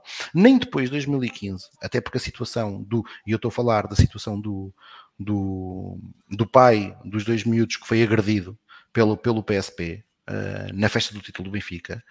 Depois disso, já foram esfaqueados dois adeptos do Sporting que ficaram em estado grave já foi, já foram, já foram, já foi agredido aquele jovem do Futebol Clube do Porto que eu acabei de falar. Eh, e pelos vistos não se passa nada. Em Guimarães está tudo bem e está tudo certo. O Guimarães, o João Santos disse aí há pouco e bem, eh, teve o episódio caricato com Marega, um episódio claro de racismo que agora o Guimarães nega. É que nós temos aqui muitas coisas, epá, e eh, nós sabemos que as coisas evoluíram, mas, mas nós assistimos semana após semana uh, há ataques racistas a atletas, seja nos estádios, seja nos pavilhões, e parece que a gente a subir para o lado. Uh, ataques homofóbicos. Bem, acho ah, que já estamos também isso, a desviar-nos. Não, é que se nós não, se nós não, se nós não, se, se, nós não começarmos a ter alguma, algum, alguma, alguma, algum cuidado com isto, isto começa a ser uma selvageria. Uh, e é isto que, que, que, temos que evitar, caso contrário, é isso que vai acontecer. Ora, avançamos para um, a honesta agenda do Falar Benfica. Amanhã o Benfica joga para a segunda jornada da Liga dos Campeões com uh, a Juventus. Jogo uh, no, no, estádio, no estádio Allianz, no Allianz Stadium em Turim. Pedro Carmo, começo por ti hoje. Uh, o que é que tu esperas do encontro com a Juventus? Ainda regressando àquela uh, à última questão que coloquei uh, sobre a utilização de Draxler, se não terá sido não só para ver em que condições estava realmente Draxler em termos de, jogo, ou também, também para gestão de plantel, tendo em conta a sequência de jogos também que, que neste caso, a, recepção, a, a deslocação às Juventus e a recepção ao Marítimo. Bom, uh, é, é, possível que sim, é possível que, apesar de já sabermos que o João Mário iria de descansar, entra obrigado, no, neste jogo de Famalicão, portanto Exato. estaria mais fresco para, para, poder entrar agora amanhã, se for essa a intenção do, do treinador. Uh, lá está, eu, eu, percebo isso e, e, acho que fez todo sentido. Acho que o Roger Smith quis ver como é que estava o, o Draxler, mas uh, volto a repetir, mas acho que poderia tê-lo feito na segunda parte do que logo no, a titular. Não acredito que faça, que, que Traxel seja escolha para titular amanhã, mas podemos ser surpreendentes. Eu estou muito, muito curioso para, para ver o que é que o Roger Schmidt vai fazer amanhã. Muito curioso para perceber se ele vai manter uh, o seu modelo, as ideias base, acredito que, que as vai manter, mas em termos de, de, de estratégia de, de, equipa inicial, se vai manter a, a mesma tática, ou seja, dois homens no meio campo e três, três jogadores na frente a, a apoiar o, o, avançado. Ou se vai jogar com um trio de meio campo retirando um homem da frente. Estou muito curioso, não sei, não sei mesmo o que é que ele vai fazer, uh, porque houve uma vez, uh, ali aqui e acolá ele fez aquela a experiência de já meter o, o Frederick no, ali no meio campo. Um, eu penso, o meu palpite será será que ele vai manter? Vai manter dois homens no meio campo e vai jogar com 2-3-1? Vai manter o, o, o, conceito tático que ele tem, mas é sem grande, sem grande convicção que estou, que estou a dizer isto, porque estou mesmo muito curioso para ver como é que ele vai fazer, como é que ele vai reagir e, acima de tudo, para além da curiosidade de como, de como o Roger Smith vai encarar esta partida, acima de tudo, como é que o Benfica vai encarar esta partida. Vai ser o grande desafio da época até ao momento. É, vamos defrontar uma equipa que, na teoria, é mais forte do que nós, mas que na prática é de facto o maior, o, o adversário mais difícil que nós vamos defrontar. Pode ser que o jogo nos, nos ria de feição e que o Benfica torne o jogo fácil e acabe por ser uma vitória fácil, etc, etc. Mas neste momento, na teoria, temos Achas... que ser honestos connosco Achas que a Juventus será mais difícil que o Paris Saint-Germain? Não, até o momento. Nós ainda não jogamos com o Paris Saint-Germain. Quando fomos jogar com Sim. o Paris Saint-Germain. Agora, o que eu te posso dizer é a Juventus é capaz de ser mais consistente, quer no. As oscilações entre o bom e o mau não serão tantas como aquilo que o Paris Saint-Germain pode fazer. Eu acho que o Paris Saint-Germain tem uma constelação de estrelas que.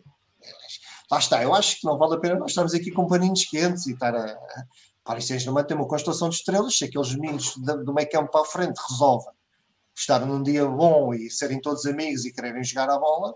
Nem precisa estar num dia bom, né? basta estar num dia médio.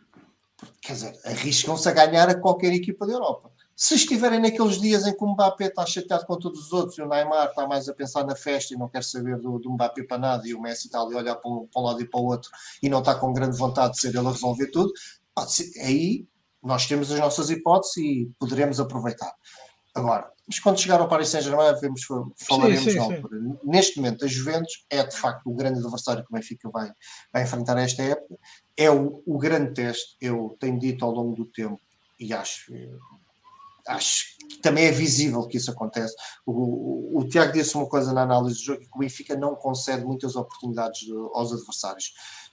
De lance, de remate à baliza, de conclusão, finalização, até consigo aceitar isso, mas eu vejo o Benfica a conceder muitas incursões ofensivas aos, adversários, que felizmente um, não têm sido depois uh, concluídas com, com momentos de finalização. Eu acho que a Juventus tem muita qualidade individual que é capaz de aproveitar essas nossas lacunas, ou seja, aquele momento em que nós fazemos a pressão alta e o adversário consegue ultrapassar essa nossa primeira linha de pressão, nós podemos ter problemas.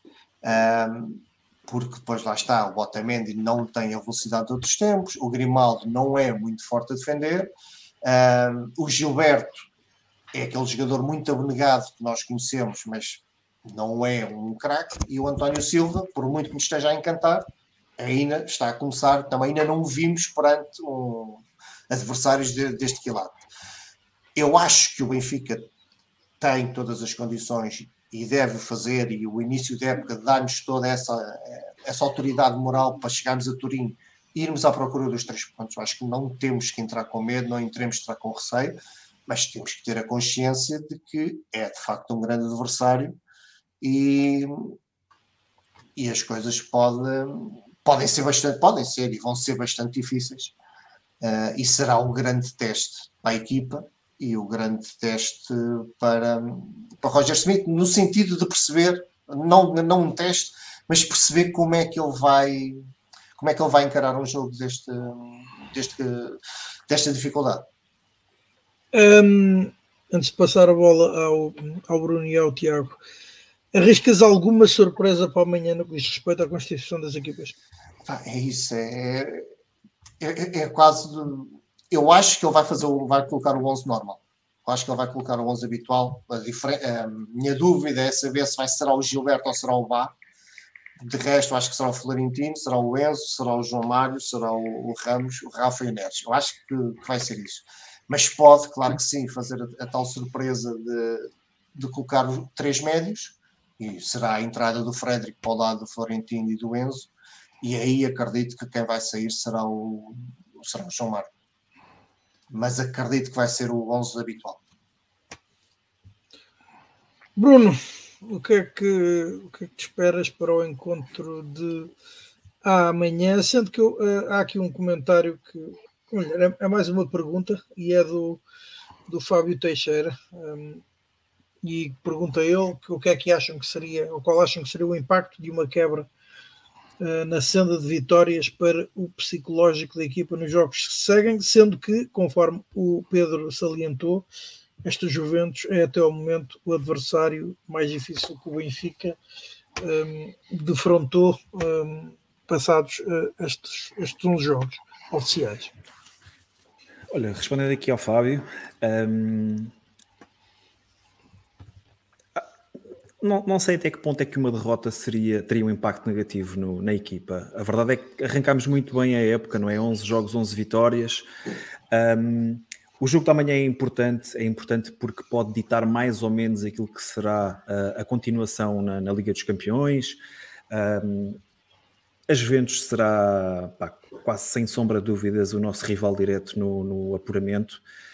Um, o treinador da Juventus disse o mesmo, que o jogo que, que havia de ganhar era este que era importante. Sim, acho, acho que haver uma discussão será, será entre o Benfica e a Juventus.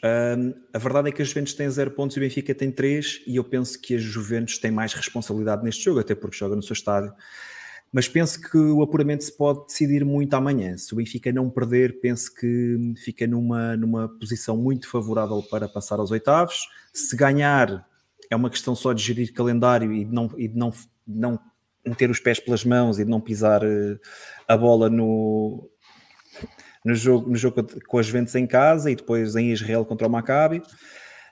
Um, mas só para, para, responder aqui de forma mais, mais assertiva ao Fábio, sinceramente acho que uma derrota não, não irá afetar a equipa.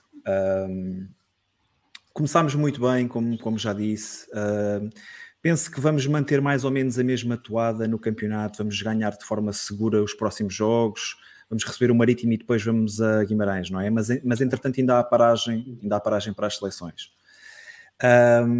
não acredito que isso vá abalar a equipa se perguntasse só Tiago Dinho, ele certamente dizia que o Benfica ia fazer uh, só vitórias este, esta época, que não ia perder nenhum jogo e que ia golear quase tudo. Eu acredito que o Benfica vai, vai ter resultados menos favoráveis este ano, vai acontecer mais cedo ou mais tarde, que seja o mais tarde possível, como é óbvio. Ainda assim, acho que temos um início de época muito favorável. A equipa parece estar uh, muito forte psicologicamente, isso também se nota pela forma tranquila com que, com que temos abordado os últimos jogos Uh, penso que não, não seria por aí. Uh, acho que Roger Schmidt não vai mudar, acho que vai manter mais ou menos o mesmo esquema tático. Uh, a minha grande dúvida é com a do Carmo, é mesmo saber se joga Gilberto ou Alexander Bá. De resto, acho que João Mário vai voltar ao 11, Gonçalo Ramos vai voltar ao 11 e penso que não vai haver ali uma surpresa de Frederic entrar para, para ser mais um, um jogador no meio.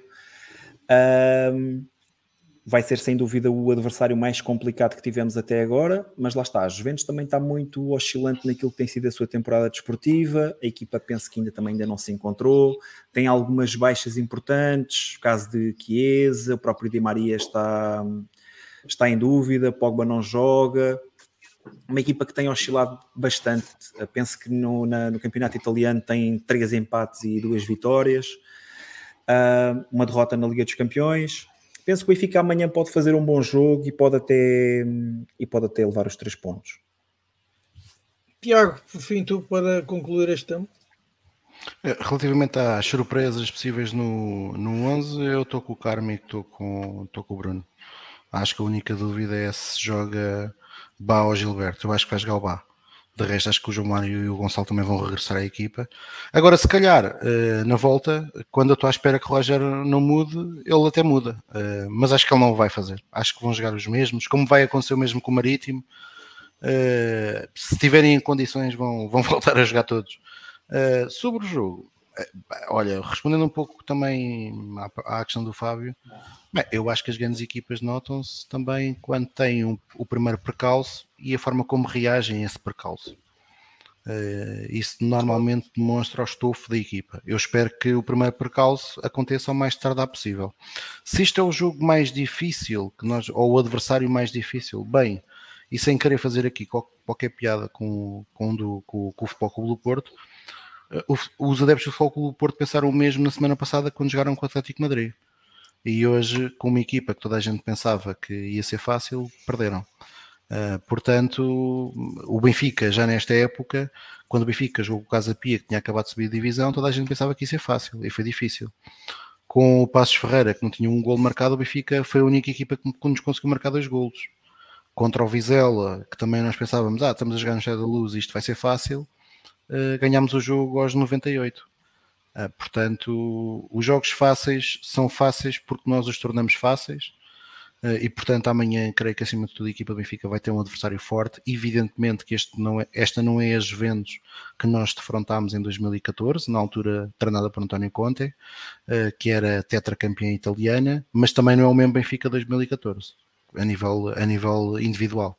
Está muito distante desse Benfica. Uh, portanto, acho que vai ser um jogo acho que ser um jogo difícil, mas acho que é um jogo que o Benfica tem possibilidades uh, de, de vencer, mas como podemos vencer, também o podemos perder. Uh, hoje o Roger uh, tá, acaba por dizer isso na conferência de imprensa, que, se, que, vamos jogar para ganhar, mas que se irmos de Turim com um ponto é um resultado obviamente agradável. O nosso histórico com os Juventus é um histórico de facto muito positivo. O Benfica já jogou com os Juventus em três eliminatórias europeias uma para a Taça dos Campeões Europeus em 1968, em que vencemos em Turim 1-0 com um golo magistral do Rei Eusébio, e depois vencemos no Estádio da Luz por 2-0 ou por 2-1, já não me recordo bem. Voltámos a encontrar os Juventus uh, na época 1992-93 nos quartos de final da Taça UEFA.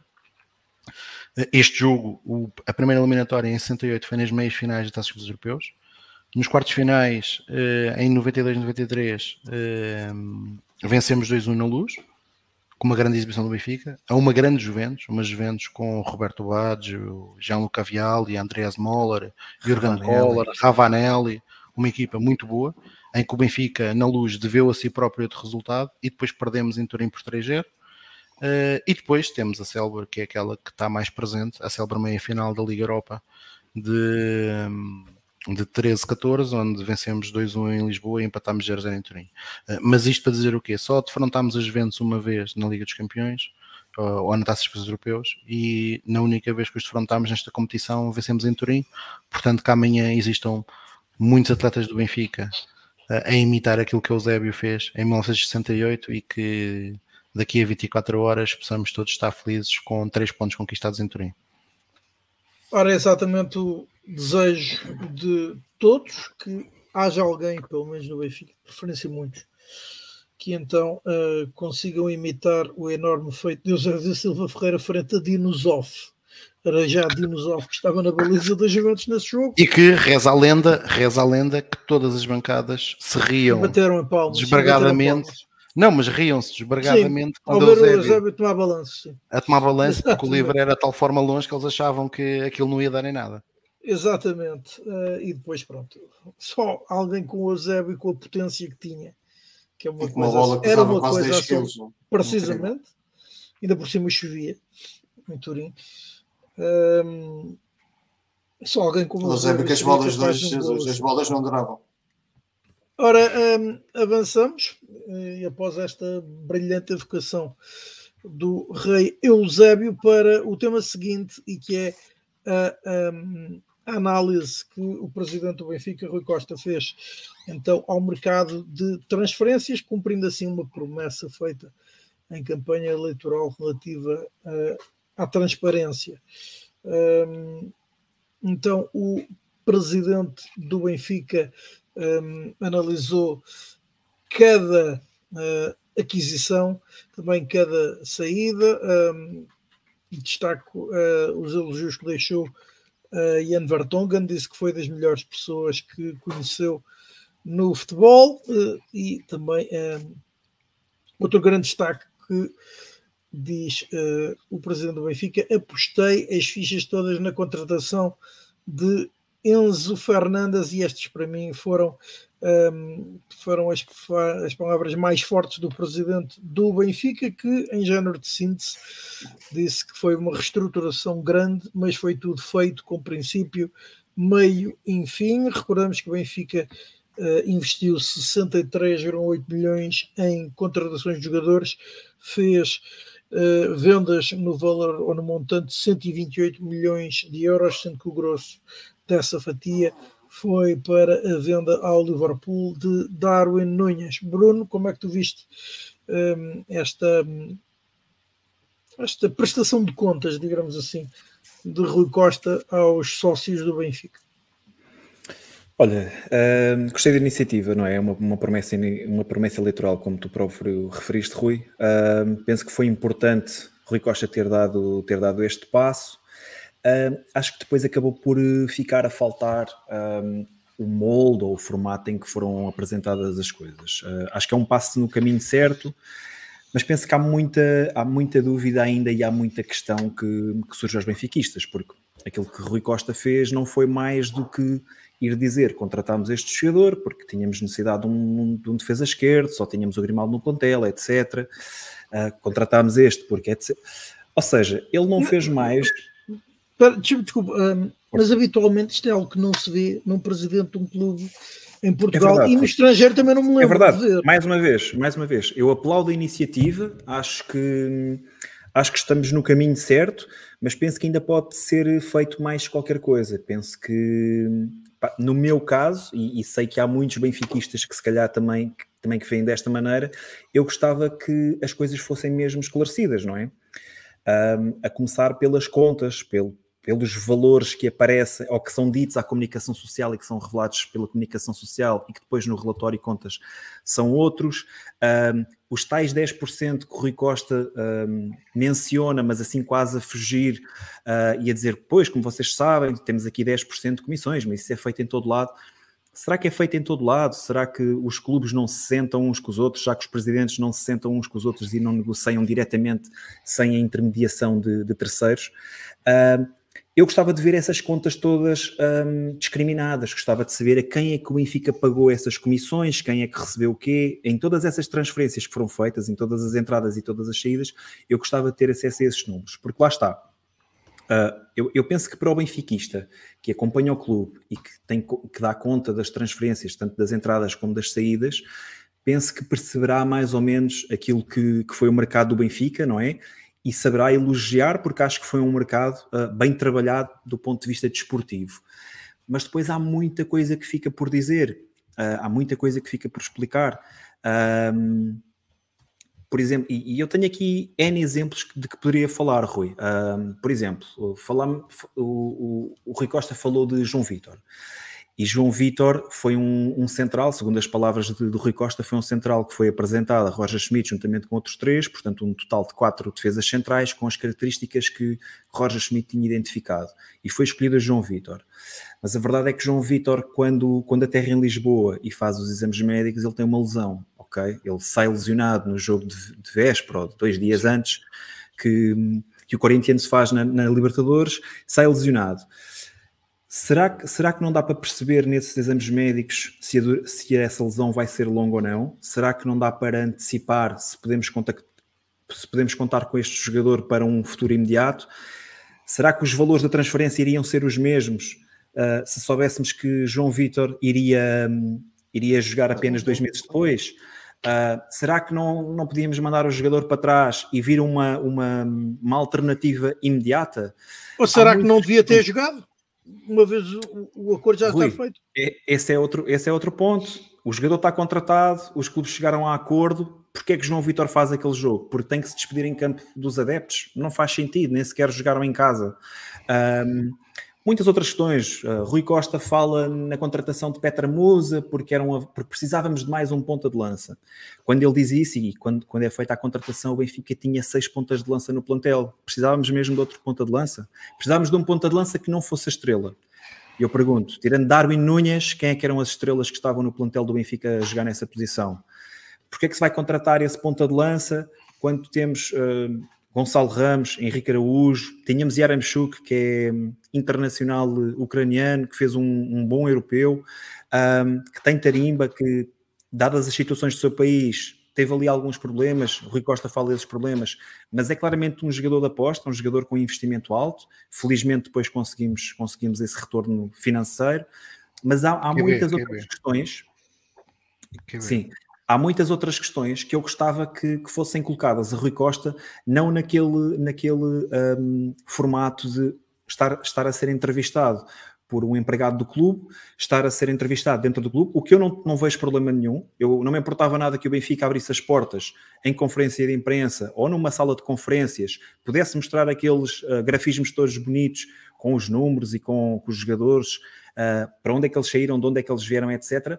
Mas que tivéssemos órgãos independentes a fazer as questões. Um, que fizessem perguntas pertinentes, que fizessem perguntas que fariam sentido de serem colocadas. Um, Claro, e não me vou alongar muito mais, mas só para, só para terminar, a, a, forma como Pedro Pinto depois termina esta, esta intervenção, que é pronto, está tudo esclarecido, está tudo dito, está tudo clarificado, mais uma vez, e dado aquilo que foi a minha intervenção, esta última intervenção que tive, não está tudo esclarecido, não está tudo clarificado, mais uma vez, aplaudo a iniciativa, acho que é um passo no caminho certo, uh, mas penso que poderá ser feito melhor e de forma mais transparente. Só para, só para terminar, Rui. Um, mais uma vez, Rui Costa fez muito da, da, da, palavra transparência uma das suas bandeiras eleitorais. Um, e não esquecer que nós tivemos um presidente detido em funções exatamente por este, por este tipo de, de comissões que, que, desaparecem, jogadores que entram no clube, jogadores, entre aspas, fantasmas, que vêm para o clube, nunca vestem a camisola do Benfica, que saem não se sabe para onde é que vão estas comissões, uh, nunca se sabe quais é que são os valores reais envolvidos no negócio.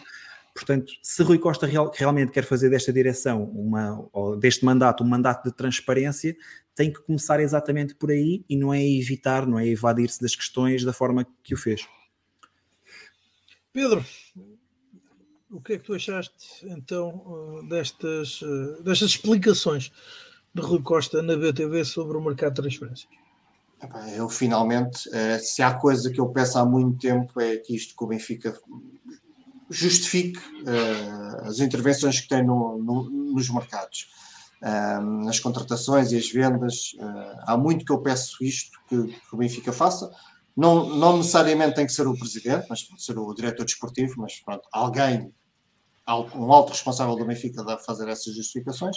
E felizmente o Rui Costa cumpriu a tal promessa que, que falou na, na, campanha eleitoral.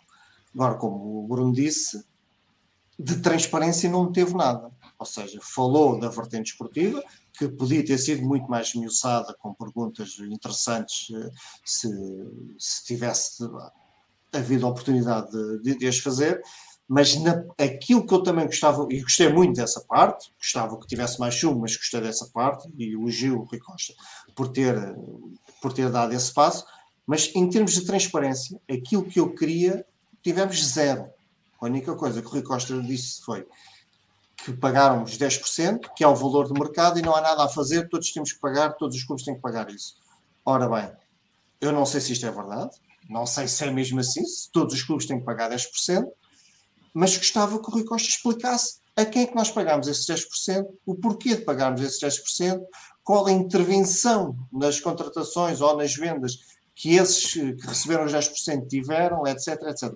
Era isto que seria transparente. Era o Costa ter dito exatamente, contratámos o Musa, uh, o músico custou-nos, uh, pagámos 3 milhões ao Boa Vista, pagámos 1 milhão a esta entidade, pagámos 2 milhões àquela entidade, pagámos 1 milhão ao jogador em prémios, etc.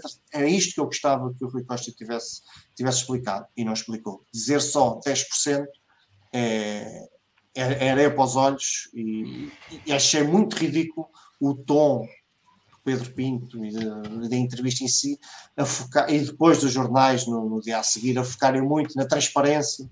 A transparência prometida foi, foi, foi concretizada, não foi. Em termos de transparência não tivemos absolutamente nada. Apenas e só algumas explicações da vertente esportiva algumas todos nós entendemos claramente não, eram praticamente autoexplicativas. Faltou, mas por exemplo, sentiste, uma... sentiste esclarecido de alguma forma? Uh, não, não necessariamente, porque, por, por, exemplo, gostava de saber porque é que o Jota gostava de saber mais para nós do, da situação do Jota. Se o Jota foi alguma vez tido em conta seu, e desejado o seu regresso, foi, se houve alguma intenção do Benfica voltar a contar com o jogador, se foi logo não queriam, portanto estava para, eh, foi emprestado logo para ser vendado. Ou seja, este tipo de questões na vertente esportiva podia ser mais ameaçado. As várias questões que o, que o Bruno colocou, portanto, havia mais, uh, havia mais para esmiuçar. Agora, onde eu não tive qualquer esclarecimento, onde eu fiquei totalmente com as mesmas dúvidas que tinha, era na parte da transparência, a parte dos dinheiros. E aí, repito, foi zero, não houve transparência nenhuma. Nós estamos exatamente na mesma que tínhamos antes. 10% nós já sabemos que o nosso, que o nosso intermediário de, de, de predileção uh, cobra os tais 10%. Mas e os outros? Foi sempre ele. Só pagámos a ele? Houve, houve, houve outros intermediários e também recebem 10%. Porquê? Qual foi o papel deles? Quem é que recebeu? O Darwin foi vendido ao Liverpool, pagámos uma comissão. Porquê? Ou seja, quisemos vender o Darwin e tivemos que pedir requisitar os serviços de, desses tais intermediários para conseguirmos vender o Darwin? Ou foi o Liverpool que nos veio bater à porta e dizer que quer comprar o Darwin e nós não tivemos que nos esforçar nada? Numa situação destas, porquê que pagamos comissão? Ou seja, é isto que eu gostava muito que o Rui Costa tivesse comentado, tivesse esclarecido e não esclareceu. Aqui continuo exatamente com as mesmas dúvidas que, que tinha antes da, da intervenção. Concluindo, Eu acho que esclarecimentos como... desses só em Assembleia Geral de Acionistas. Neste caso, Assembleia ah. Geral da SAD, e, e, e, e vejamos uh, uh, se os responsáveis da Benfica responderiam a essas questões. Eu, isso, eu consigo perceber isso, mas então não falem em transparência. Falem só, vamos dar, vamos explicar desportivamente porque é que contratámos estes e aqueles. E pronto e abrir um pouco o espaço a perguntas de. Não é só chegar ali e debitar, porque o caso de João Vitor é paradigmático. É ali uma questão de. O jogador lesiona-se, nós não temos nenhuma cláusula que nos defenda. Portanto, ou seja, mesmo na questão desportiva, há espaço para, para termos muito mais informação. Mas é o primeiro passo, foi a primeira vez, como tu disseste, não é uma coisa muito normal. Devia ser, eu não percebo, e, e é daquelas coisas, quando se não eu não quero que o Benfica me explique como é que conseguiu, sei lá, os pormenores financeiros, onde é que conseguiu desencantar dinheiro para contratar jogadores. Ou seja, esse tipo de segredos, eu percebo que o Benfica não os quer revelar. Mas interessa-me que o Benfica diga que pagámos ao empresário X à empresa Y. Acho que isso tem que haver transparência a esse nível. Nós, e lá está, mais uma vez, como o Bruno disse bem, o Benfica teve o seu ex-presidente detido e está neste momento sobre a alçada da justiça, exatamente por situações destas, por haver suspeitas de desvios de dinheiros em transferências. Portanto, se havia momento indicado para haver transparência neste, neste tema, era agora. Tiago, por fim, a tua opinião sobre então este prestar de contas de Rui Costa à nação benfiquista a propósito do encerramento do mercado de transferências saúde a iniciativa e o, o, o cumprimento da promessa feita uh, no último debate eleitoral uh, de 2021. Rui Costa prometeu isso nesse debate. Já agora, porque tu tinhas lançado a questão, poucos clubes fazem isso. O único clube que eu sei que faz isso e que Roma. desde a primeira hora que soube, que soube, que soube isso é Roma. Uh, promovido por Tiago Pinto, uh, que no Benfica não o fez, mas na Roma, logo na primeira época o fez e acho que faz todo sentido e voltou a fazê-lo agora. Uh, e portanto acho, acho, acho que aquilo que o Rui Costa fez é um, é um bom passo, é um bom primeiro passo. Agora é evidente que hum, quem e isto foi, um, isto foi um compromisso dele, não, não foram os sócios do Benfica, não foi, não foi quem o criticava que pediu, foi ele que, que, que em pleno debate o assumiu, ainda bem que o assumiu, mas isto, aqui concordo com, tanto com o Bruno como com o Pedro, fica um bocadinho aquém. Para já, porque, reparem, o Benfica na mesma semana, isto até é um bocadinho um contrassenso, o Benfica na mesma semana que apresenta o relatório e contas da SAD do ano, do último ano, que eu acho, e na semana passada elogiei isso mesmo, a toda a comunicação social, e a comunicação social, no fim da apresentação do relatório e contas, pode fazer perguntas, não me parece que faça sentido uh, Rui Costa não tenha exatamente o mesmo procedimento para este evento. Porque reparem aqui coisas que, o, que tanto que o Bruno como, como o Carmo já, já, já, já disseram. Teriam sido questionadas. Uh, porque por muito competente e bom profissional que Pedro Pinto seja, a verdade é que provavelmente um jornalista uh, que não está dependente do Sport Lisboa Benfica e da sua relação com o Sport Lisboa Benfica, teria perguntado uh, a Rui Costa ok, certo, mas João Vitor lesionou-se. O Benfica salvaguardou-se ou não? Era uma pergunta que, que fazia sentido ser, ser feita. Outra pergunta que faria sentido teria feito sentido ter sido feita. Uh, aliás, algo que o Bruno também há pouco falou, que é apostou todas as fichas no Enzo. Então, mas apostar todas as fichas no Enzo era o Benfica arriscar-se a só ter o jogador para esta época desportiva em janeiro, com os riscos associados a lesões, a uma participação no Mundial. Uh, o Benfica apostava tudo num jogador que só poderia vir em janeiro, ou o racional, reparem, por, provavelmente, provavelmente o Rui Costa nos dizer assim, não, nós contratávamos Enzo Fernandes uh, porque achávamos que este ano, mesmo que viesse em janeiro, poderia ser um jogador importante, mas acima de tudo era a nossa aposta para 2023-2024. Se eu tivesse uma resposta. Foi esse deste... registro, foi nesse registro que ele falou. Pronto, ele disse mas... que o arriscar era exatamente isso, poder contratar, ele pôs as fichas todas porque para arriscou que só viesse, só viesse em janeiro. Não, está bem, mas é, tá bem, mas repara, o que eu estou a querer dizer é então isso é assumir que Enzo Fernandes fica cá mais um ano, não é isso? Nenhum de nós, nenhum, pois, mas nenhum de nós. Não, eu acho. Nós sabemos é, bem que não é isso vai acontecer. A minha leitura disso é, que, é que sabia o risco, para já, ia ser a contratação mais cara do Benfica, e que sabia o risco que corria a que o jogador apenas pudesse vir em janeiro, que até lá o treinador teria preparado alguma solução. Pronto, certo. Uh, mas e que ele ainda poderia vir a ser decisivo durante a temporada. Pronto, mas eu acho, que, eu acho que fazia sentido ser feita essa questão. E eu já o disse aqui, já o falei aqui várias vezes, em vários, vários programas, ele já está cá há, há dois ou três meses. Para mim, uh, contratar um atleta em que se está a dar o peso que se deu a Enzo Fernandes, e bem, uh, pela qualidade que ele tem, mas por outro lado não ter, não ter salvaguardado uma alternativa, é porque o Benfica não tinha alternativa. Reparem, o Benfica, o Benfica quando contratou Enzo Fernandes não tinha alternativa. É que uma coisa era nós dizemos assim, olha, o Benfica contratou o Frederic. O Frederic é titular Coutinho. Entretanto, já temos contratado o Enzo Fernandes. Contratámos o Enzo. O Enzo só pode vir em janeiro. Olha, o Enzo veio antes. É pá, fantástico. Não, não, o Benfica não tinha alternativa. Enzo Fernandes. Pronto. Mas, mas, mas faça isso, uh, aquilo que eu acho que era fundamental para, isto, para este tipo de, também de, de, de, de, informação era aquela que o Bruno e o, e, o, e, o, Pedro já falaram, que é, nós precisávamos saber é, ok, uh, o Benfica comprou, comprou o jogador X, quanto é que o Benfica pagou de comissões? O Benfica vendeu o jogador Y, quanto é que o Benfica pagou de comissões? Isto é fundamental. É fundamental. E, e é fundamental perceber o que, o que é que o Benfica pagou e o porquê. Porque, por exemplo, sendo verdade, e acho que é verdade, que o Benfica pagou uma comissão de 10% a Jorge Mendes um, para vender Darwin, na venda de Darwin, é uma coisa que para mim é incompreensível. E eu gostava que o Presidente do Benfica me conseguisse explicar. Uh, alguns vão dizer, ah, o Benfica não consegue explicar nada, que não consegue trabalhar com, com empresários. É pá, não me levem a mal, mas hoje em dia muitos clubes, mas por exemplo, com Jorge Mendes não trabalham com Jorge Mendes no trabalho. E não, é por isso não e, e, não é por isso que não deixam ter sucesso. E portanto, eu acho que era importante, acho que era muito importante nós percebermos isto. Mas aconteceu o que... mesmo com o Félix, que ainda por cima até teve uma cláusula de rescisão. Está bem, mas o Félix, oh, Rui, mas o, sim, mas o Félix é no pré, é no pré Rui Vitória. É verdade que Rui Vitória estava lá. Eu já disse isto no relatório e contas. Existe a estrutura do Benfica está a trabalhar melhor do que aquilo que trabalhou há uns anos. Uh, parece que alguns acham que passou-se do 80 para o 8, atenção que não. Uh, portanto, há muita coisa que é preciso melhorar, há muita coisa que tem, que tem sido melhorada e nós estamos aqui para, para as elogiar também.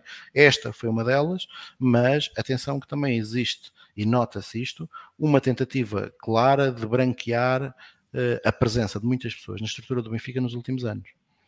Uh, e portanto, o, o, Benfica na semana passada apresentou um relatório de contas uh, em que conseguiu uh, o espantoso feito de aumentar em dois anos que foram marcados por uma pandemia a sua massa salarial em 27 milhões de euros. E o responsável financeiro é o mesmo que está lá desde 2004. E agora quer-se fazer passar a imagem, o célebre Miguel Vasconcelos. E agora quer-se passar a imagem que tudo era culpa de Luís Filipe Vieira. É um bocadinho excessivo uma, uma, uma das coisas boas, uma das, uma das coisas boas desta, deste, desta iniciativa foi o Benfica saber, e Rui Costa disse, não tinham dito uh, na apresentação do relatório e contas que um, o Benfica, com a redução dos atletas que fez, uh, provavelmente vai reduzir a massa salarial em 21 milhões de euros. O que significa que vamos ficar com Uh, olhando para aquilo que foi a massa salarial deste ano, do último ano que passou, vamos ficar com uma massa salarial na ordem dos 91 milhões de euros, o que é mais ou menos em linha com os valores uh, pré-pandemia um bocadinho mais elevado. O último ano, 2019-2020, o Benfica tinha gasto uh, 88 e no ano anterior, que tinha sido campeão, tinha gasto 85. Não, desculpem ao contrário, 88 no ano que fomos campeões, uh, desculpem, 88 no último ano, 85 no. Não, mentira, 88 no ano fomos campeões, 85 em 2009-2020. Portanto, vamos, vamos, mas é um, é um valor já mais condizente com isso. Mas acho que de facto é possível melhorar. Eu lanço aqui o desafio, como já lancei na semana passada, que nas próximas semanas, nos próximos dias, vai sair o relatório e contas do clube, do clube. Aquilo que o Benfica fez passado eu achava que era uma boa iniciativa de fazê-lo para o clube, tendo o seu responsável financeiro, neste caso Jaime Antunes, quem tem essa pasta, ou, ou Luís Mendes, eh, eu creio que ele, eh, eh, no ano passado foi Jaime Antunes que fez a apresentação do relatório, mas ainda não tinha sido eleições, portanto provavelmente será Luís Mendes a poder fazer uma iniciativa pública, como foi feita para o relatório e contas da SAD, a explicar o relatório e contas do clube e aberta a questões dos, dos, dos jornalistas e que depois, obviamente, será escrutinado e sufragado uh, na Assembleia Geral uh, que estará para marcar. Ora, um, e concordam então uh, com a ideia de síntese de Rui Costa, afinal, que foi uma reestruturação com princípio, meio e fim, e que terá uh, atingido os objetivos que o clube havia traçado. O no ano passado também nos caso, isso. Pois, o uh, principal objetivo, neste caso, a redução da massa salarial e, uh, simultaneamente, uh, uma aposta mais na vertente esportiva. Pedro. Eu aí, lá está, os objetivos do. A gente não sabe quais serão os objetivos, mas tendo em conta essa questão da redução salarial e a vertente esportiva, ah, parece que sim, parece que não há, não há muito a dizer. há sempre podemos discutir uma coisita ou outra, mas parece-me que as opções foram racionais. Houve alguma houve tentativa de, de, de trazer valor acrescentado ao plantel. Mas eu quero aqui fazer um parênteses, porque uh, independentemente de eu ter sido totalmente contra o regresso de Jorge Jesus, nesse ano eu também acho que o Benfica esteve bem no mercado. Nós gastámos forte, mas acho que gastámos em qualidade. Podemos discutir na altura se, é, se foram uh, as necessidades do plantel se foram todas preenchidas, se não havia mais necessidade de uma posição ou de outra, mas eu acho que aqueles jogadores, uh, o Vertonghen, o Otamendi, o Waldschmidt, o Darwin Nunes e o Cebola, acho Everton Cebolinha. Não, o Cebola, sim. Não, não há muito a dizer ao critério racional de estarmos a contratar qualidade. Podemos discutir preços, é verdade, podemos discutir se o Darwin, vindo do Almeria, se tinha, se trazia uh, currículo para custar 25 milhões, ok, e na altura, e falámos, isto foi tudo muito falado. Mas eu acho que o Benfica também contratou bem. Algumas eh, contratações não, não resultaram desportivamente. O Benfica este ano tentou corrigir, e até ver, está, as coisas estão a ter uh, algum sucesso. O Neres é, está claramente a ter melhor rendimento desportivo que o Everton Cebolinha, o Enzo Pérez não merece não, não, merece qualquer dúvida o valor acrescentado atrás à equipa, o último que chegou, o Frederic, parece ser um jogador interessante, pronto, ainda chegou agora há pouco tempo, mas parece ser um jogador interessante, tem um jogador que tem personalidade, veio agora o Drexler, que é um nome do, futebol europeu que, que vai trazer muita qualidade, esperamos nós, ao plantel, etc, etc. Ou seja, eu concordo que o, o reforço do plantel, uh, houve aqui vontade de, de querer eh, defender a vertente esportiva em, em detrimento de, de, ganhos financeiros que podiam ser eh, conseguidos com a venda de, de jogadores.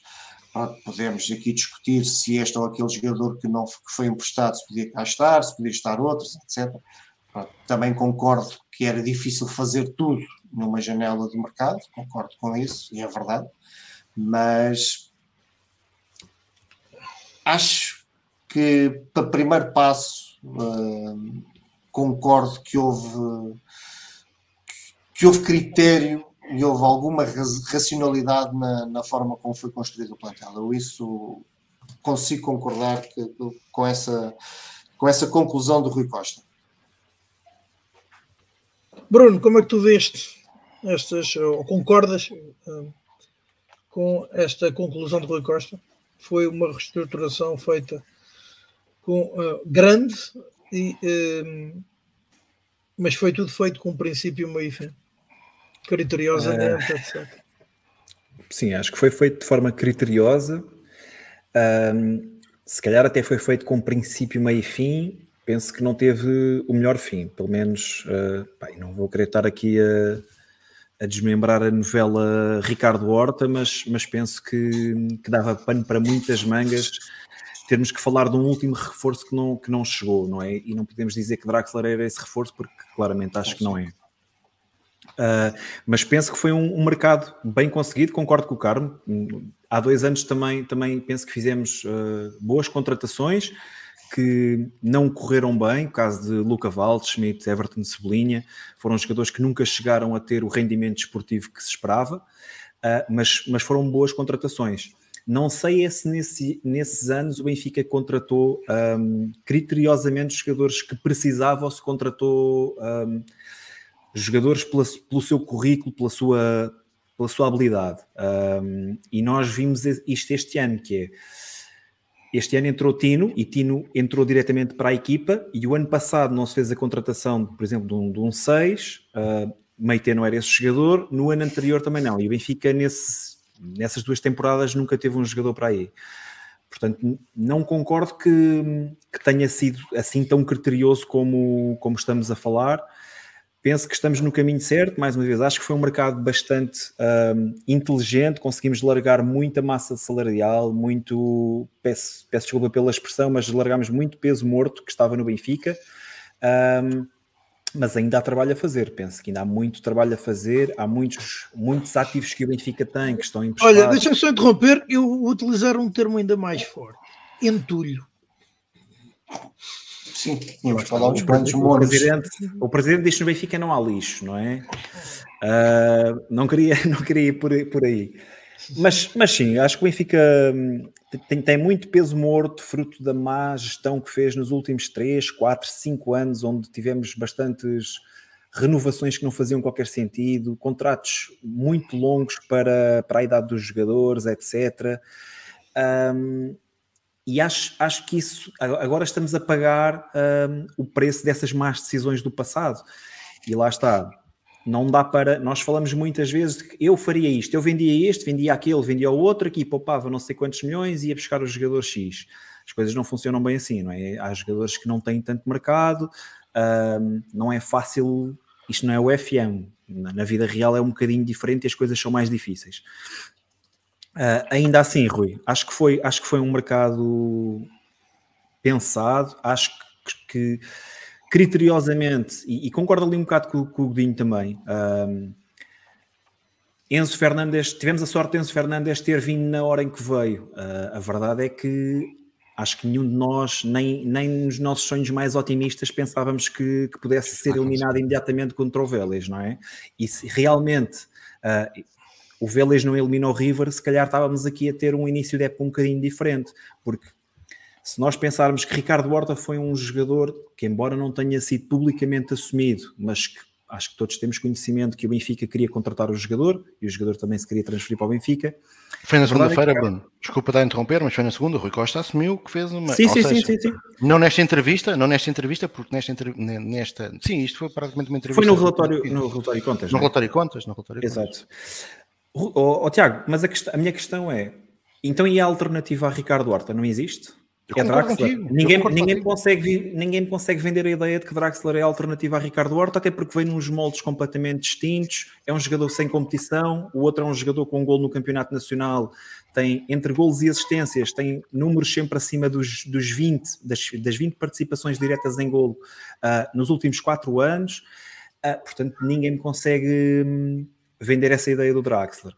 E a minha questão seria, então, porquê é que não se investiu num jogador para, para a posição de Ricardo Horta? Se nós fizemos uma proposta, alegadamente de 15 milhões de euros, mais o passe de um jogador ou dois jogadores, não se sabe muito bem, porquê é que não se investiu noutro jogador? Ficámos à espera da boa fé uh, que as coisas corram bem? Será que é esta a planificação que houve? Portanto, Rui, não me parece que tenha sido tudo tão pensado com, com princípio, meio e fim, ou com cabeça, tronco e membros. Um, penso que fomos andando um bocadinho uh, à maré do mercado, à maré daquilo que, que, as coisas iam acontecendo e gostava que o Benfica também tivesse tido outro tipo de postura e que fosse mais incisivo na, nas suas abordagens aos, aos, seus alvos. Ricardo Horta não funciona, vamos tentar ir para o plano B, se o plano B não funcionar, devemos tentar o C, não é ficar insistentemente à espera de um negócio que nós já sabemos que não, que não vai acontecer. Tiago, para concluir ah, Olha, eu vou agarrar naquilo, vou agarrar nas últimas palavras do Bruno, até porque são muito interessantes porque casam com algo que o Pedro Carmo disse. O que tinha sido interessante perceber, o Carmo há pouco falou no Jota, uh, teria sido interessante perceber se de facto o Benfica quis reaver, re, resgatar o Jota, sim ou não? Foi o, o, foi o jogador que não quis? É que, por exemplo, no caso que o Bruno está a falar, provavelmente Jota era uma solução porque Jota joga, joga, joga, na esquerda, onde o Ricardo Horta também várias vezes joga na esquerda. Uh, e, e, e, portanto, relativamente depois ao, ao, ao, fecho de mercado, bem, o Benfica acho que fez aqui um, tem aqui uns, um paliativo de um ano que conseguiu emprestar muitos jogadores. É uma situação que Rui Costa herdou, mas que também da qual é responsável. Uh, é assim, não nos vamos esquecer que Rui Costa há um ano nos garantiu que o mercado tinha corrido em perfeitas condições. Aliás, Rui Costa, eh, em pleno outubro, no debate, eh, uma, uma das coisas que se vangloriou foi exatamente da preparação da época desportiva. E hoje, ao fim de hum, um ano quase, das contratações que o Benfica fez, o que é que nós sabemos? Sabemos que uh, Yaramchuk foi vendido a perder dinheiro. O Benfica só, só se o Brujo voltar a revender, o Benfica perdeu dinheiro, porque o Benfica gastou 17 milhões e agora recomprou os 25% do passe que tinha, uh, que ainda eram da posse, direitos económicos que ainda estavam na posse do Ghent, e portanto o Benfica vendeu por 16 com a possibilidade de ganhar 19. Ok, nós podemos dizer foi um, foi um negócio possível, está bem, mas perdemos dinheiro. Meite está emprestado e provavelmente o Benfica Esperemos, eu pelo menos tenho posto algumas velinhas todas as noites para que ele tenha muito sucesso na Cremonese. Caso contrário, o Benfica vai perder 7 milhões de euros. João Mário, que é verdade que Roger Schmidt eh, está a utilizá-lo bastante, mas nós sabemos que eh, no final da época passada era dado como dispensável e que o Benfica estava a tentar negociar. Portanto, se nós olharmos para os jogadores que contratámos no ano passado, quem é que vingou? Ninguém. Ninguém. E o problema que o Benfica tem tido, e aliás, isto, isto casa com uma coisa que é o relatório e contas, que é Domingos Soares Oliveira, o nosso Miguel Vasconcelos, foi claro a dizer e a dar aquele exemplo fantástico. Estão a ver, nós vendemos o Darwin por X, mas rende muito menos se tivéssemos vendido o Gonçalo Ramos pelo, por um valor significativamente mais baixo. E este é o grande problema do Benfica nos últimos 4, 5 anos. O Benfica deixou de conseguir fazer uma coisa que durante muitos anos fez muito bem, muito bem, que foi contratar talento jovem, mas barato. Mas barato. O Benfica deixou de conseguir fazer isto. O Benfica contratou Di Maria por 6 milhões e vendeu por 30. O Benfica contratou o Itzel por valores na ordem dos 6 e vendeu por 40.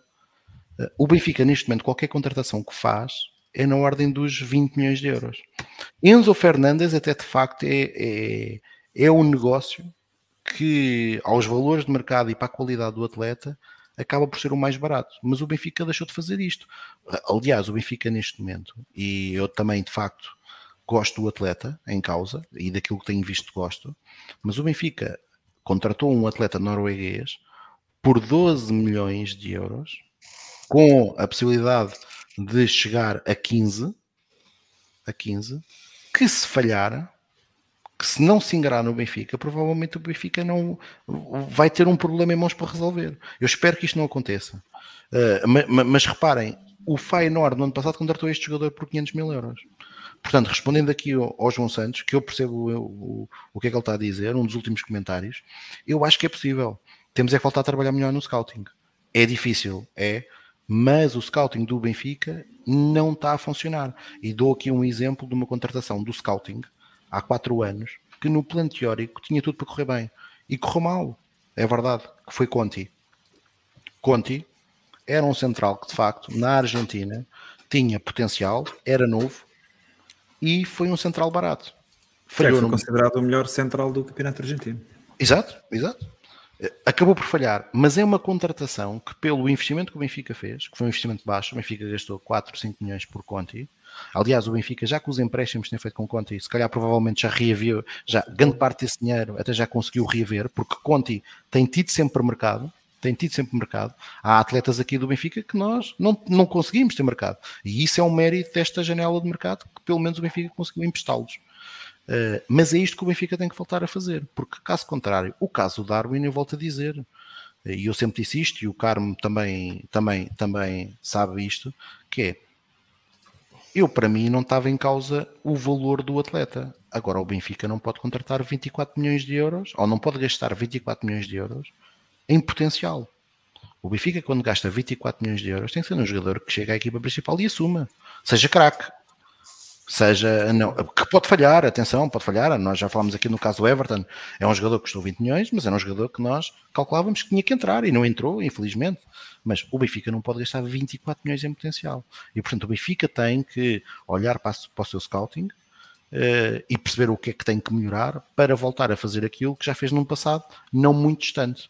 Uh, por outro lado, esperar que uh, a, próxima, a próxima janela de mercado permita que o Benfica uh, consiga uh, livrar-se daqueles que eu não vou chamar entulho, porque eu gosto de ser agradecido e um deles que que está que está emprestado foi um jogador fundamental, na minha opinião, no ano da reconquista do título Bormelage, que foi Gabriel, que algum dia algum dia alguém nos há de explicar o que é que se passou com Gabriel num célebre jogo da meia final da Taça de Portugal no Estádio da Luz, quando, uh, quando Gabriel teve supostamente um problema ocular uh, que o ia colocar fora, uh, que até colocava a carreira dele em risco, e a partir daí ele até voltou a jogar a bola, como joga agora, mas passou a ser um prescrito no Benfica, quando era titular absoluto. Eu recordo às pessoas que Gabriel, a titular no Benfica, em três épocas, perdeu zero jogos. Ou perdeu um jogo, perdeu um jogo. Ora, e é com este dado estatístico interessantíssimo sobre Gabriel, porque não deixa de ser interessante e sui generis, que uh, passamos às modalidades. Uh, Bruno, como é que tu vês as modalidades do clube? Uh, não sei se acompanhas de perto ou não. Um, a tua. A tua Acompanho um bocadinho mais, mais de perto do que o Petar Caro. Uh, olha, vejo, vejo com um grande agrado, Rui. Uh, três vitórias em três supertaças, não é? Não. Já, é pom, pom, já pumba. Pumba, já, logo já, nada. Pronto, vou falar das três que eu sei. Eu vou falar das três que eu sei. Duas delas ganhas ao Futebol do Porto e uma delas ganha ao Sporting. Um, vitórias muito complicadas. Uh, no handball, nomeadamente, ultrapassámos o Porto na, na semifinal e depois ganhámos ao Sporting uh, na final, numa final época, numa final épica. Um, Basquetebol a mesma coisa, pá, e vôlei, vou ser sincero, acho que já era mais ou menos uh, expectável. Estou a falhar. Não há vôlei? Pá, então já estou aqui. Já estou... Pronto, olha, vou passar, vou é. passar. Vou passar. Não, ganhaste. Ganhaste Elite Cup no hockey. Ok. Vais fazer uma okay. assistência. Ok, basquete e handball, é isso mesmo. Eu estava a dizer vôlei porque pensei que era aquela que me estava a falhar, como disseste que não eram três. Foram três? Não, foram duas. Duas supertaças e uma Elite, Elite Cup. Elite Cup. Ah, ok, Elite Cup, é isso, é isso. É Elite Cup. No é fundinho, é no fundinho. Portanto, estão a, ver, estão a ver que eu também sou fortíssimo nas modalidades. ok, ao nível do Carmo, portanto. Mas o Carmo vai desde já brindar-nos com os esportes aquáticos, que é aquilo que é verdadeiro, ou aqueles que metem água, pelo menos. Não, é olha, água.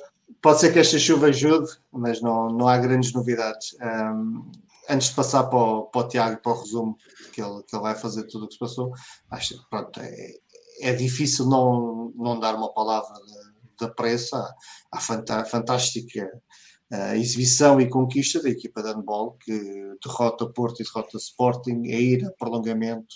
Eu estava a acompanhar o jogo de handball com, num grupo de amigos benfiquistas e era tudo a dizer que o Benfica não ia aguentar mais, estava, estava, estava esgotado, que não ia aguentar a segunda parte, e depois que no, quando chegou ao prolongamento, que no prolongamento ia, ia, não ia conseguir ter pernas para acompanhar o Sporting, etc, etc. E a verdade é que a equipa conseguiu ter, ter uma alma Uh, fantástico. Quantos gols é que chegámos a ter de desvantagem?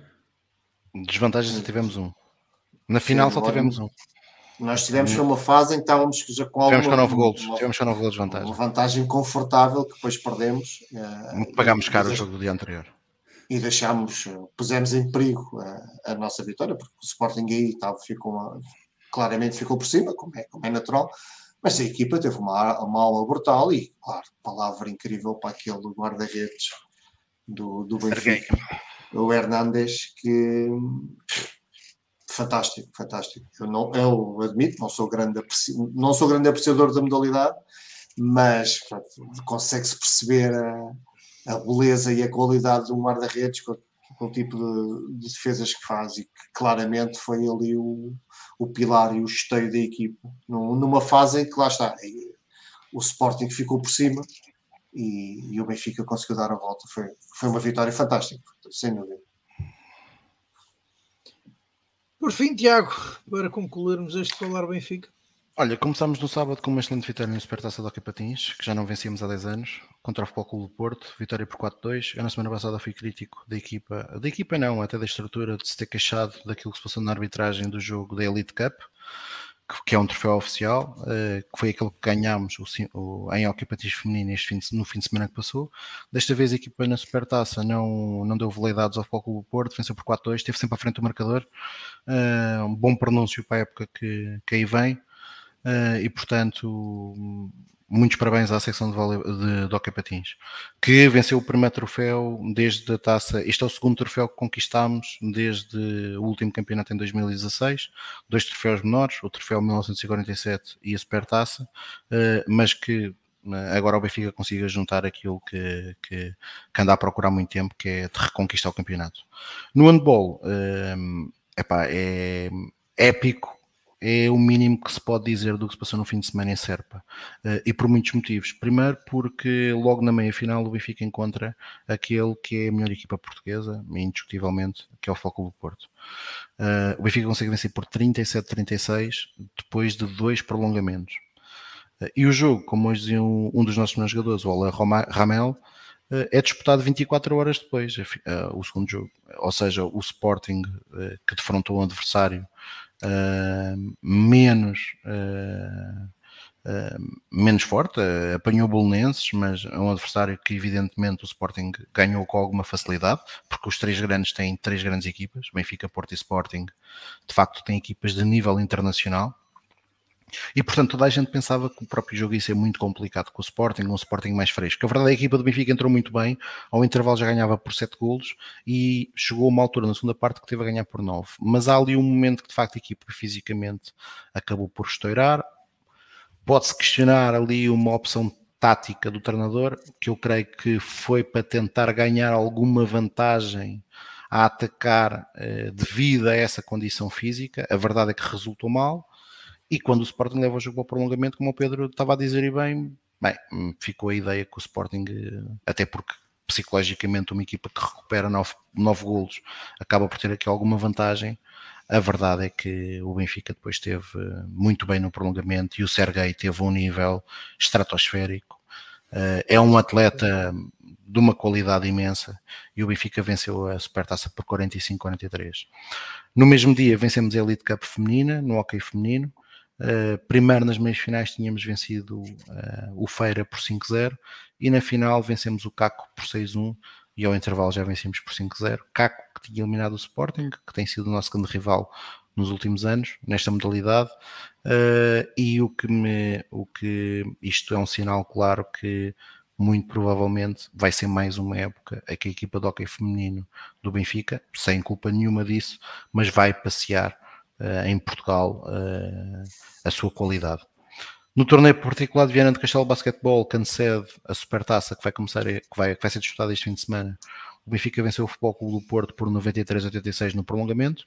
E no futebol feminino, na primeira jornada do campeonato, vencemos brilhantemente o Marítimo por 6-0, uh, mas com uma exibição completamente desastrosa da guarda-redes adversária, que teve um dia muito mau, que ainda facilitou bastante uh, o, nosso, o, nosso, o nosso trabalho.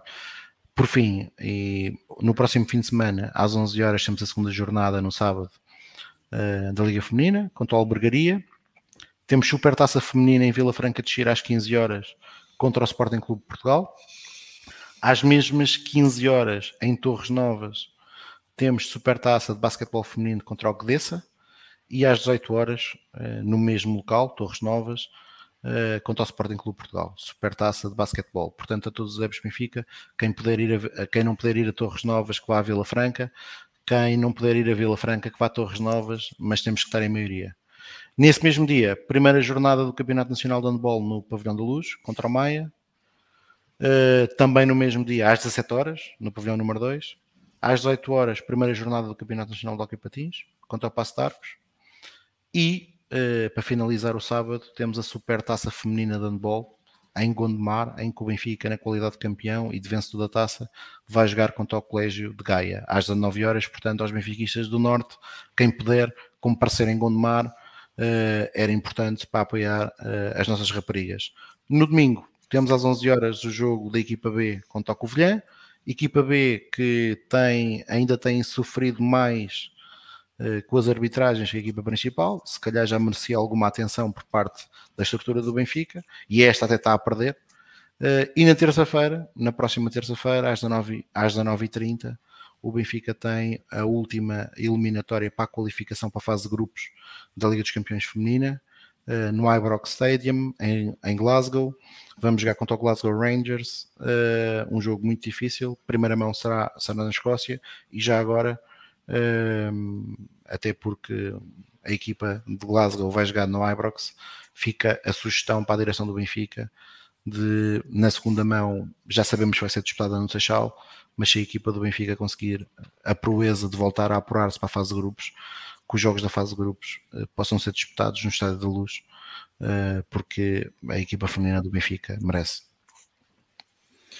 Ora, e é exatamente com. Um, e por isso que a equipa do Benfica merece, uh, principalmente esta equipa feminina uh, que está a disputar o acesso à fase de grupos da Liga dos Campeões, que concluímos este Falar Benfica 80. Amanhã, recordamos, o Benfica joga com os Juventus uh, em Turim. Está lá o Carlos Fradiano, que depois nos contará a sua experiência na capital piemontesa. Esperamos que venha de lá com os três pontos uh, que serão bem necessários nesta luta que o Benfica terá pela frente ainda nesta fase de grupos da Liga dos Campeões.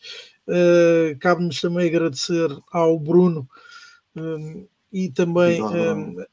Exato, ao Bigode Bruno, a, a quem aconselhamos seguir também. Portanto, além do Falar Benfica e, e de outros, o, o Bigode Benfica é um projeto que também deve ser seguido. E desde já dou os meus parabéns até pela componente visual que invejo sobremaneira. Um, e portanto, resta-nos agradecer um, ao que Bruno. pague no domingo, que ele pague finalmente alguma coisa no domingo. é, ao Pedro, eh, ao Tiago e certamente também ao Carlos. Um, Marcamos encontro para a próxima semana para o Falar Benfica número 81. Lembramos que agora também nos pode ouvir nos podcasts, nos podcasts da Apple, juntando também ao Spotify e ao Anchor e também aqui ao YouTube e ao Facebook. Então, eh, até para a semana. Até para a semana. Viva Benfica! Viva Benfica!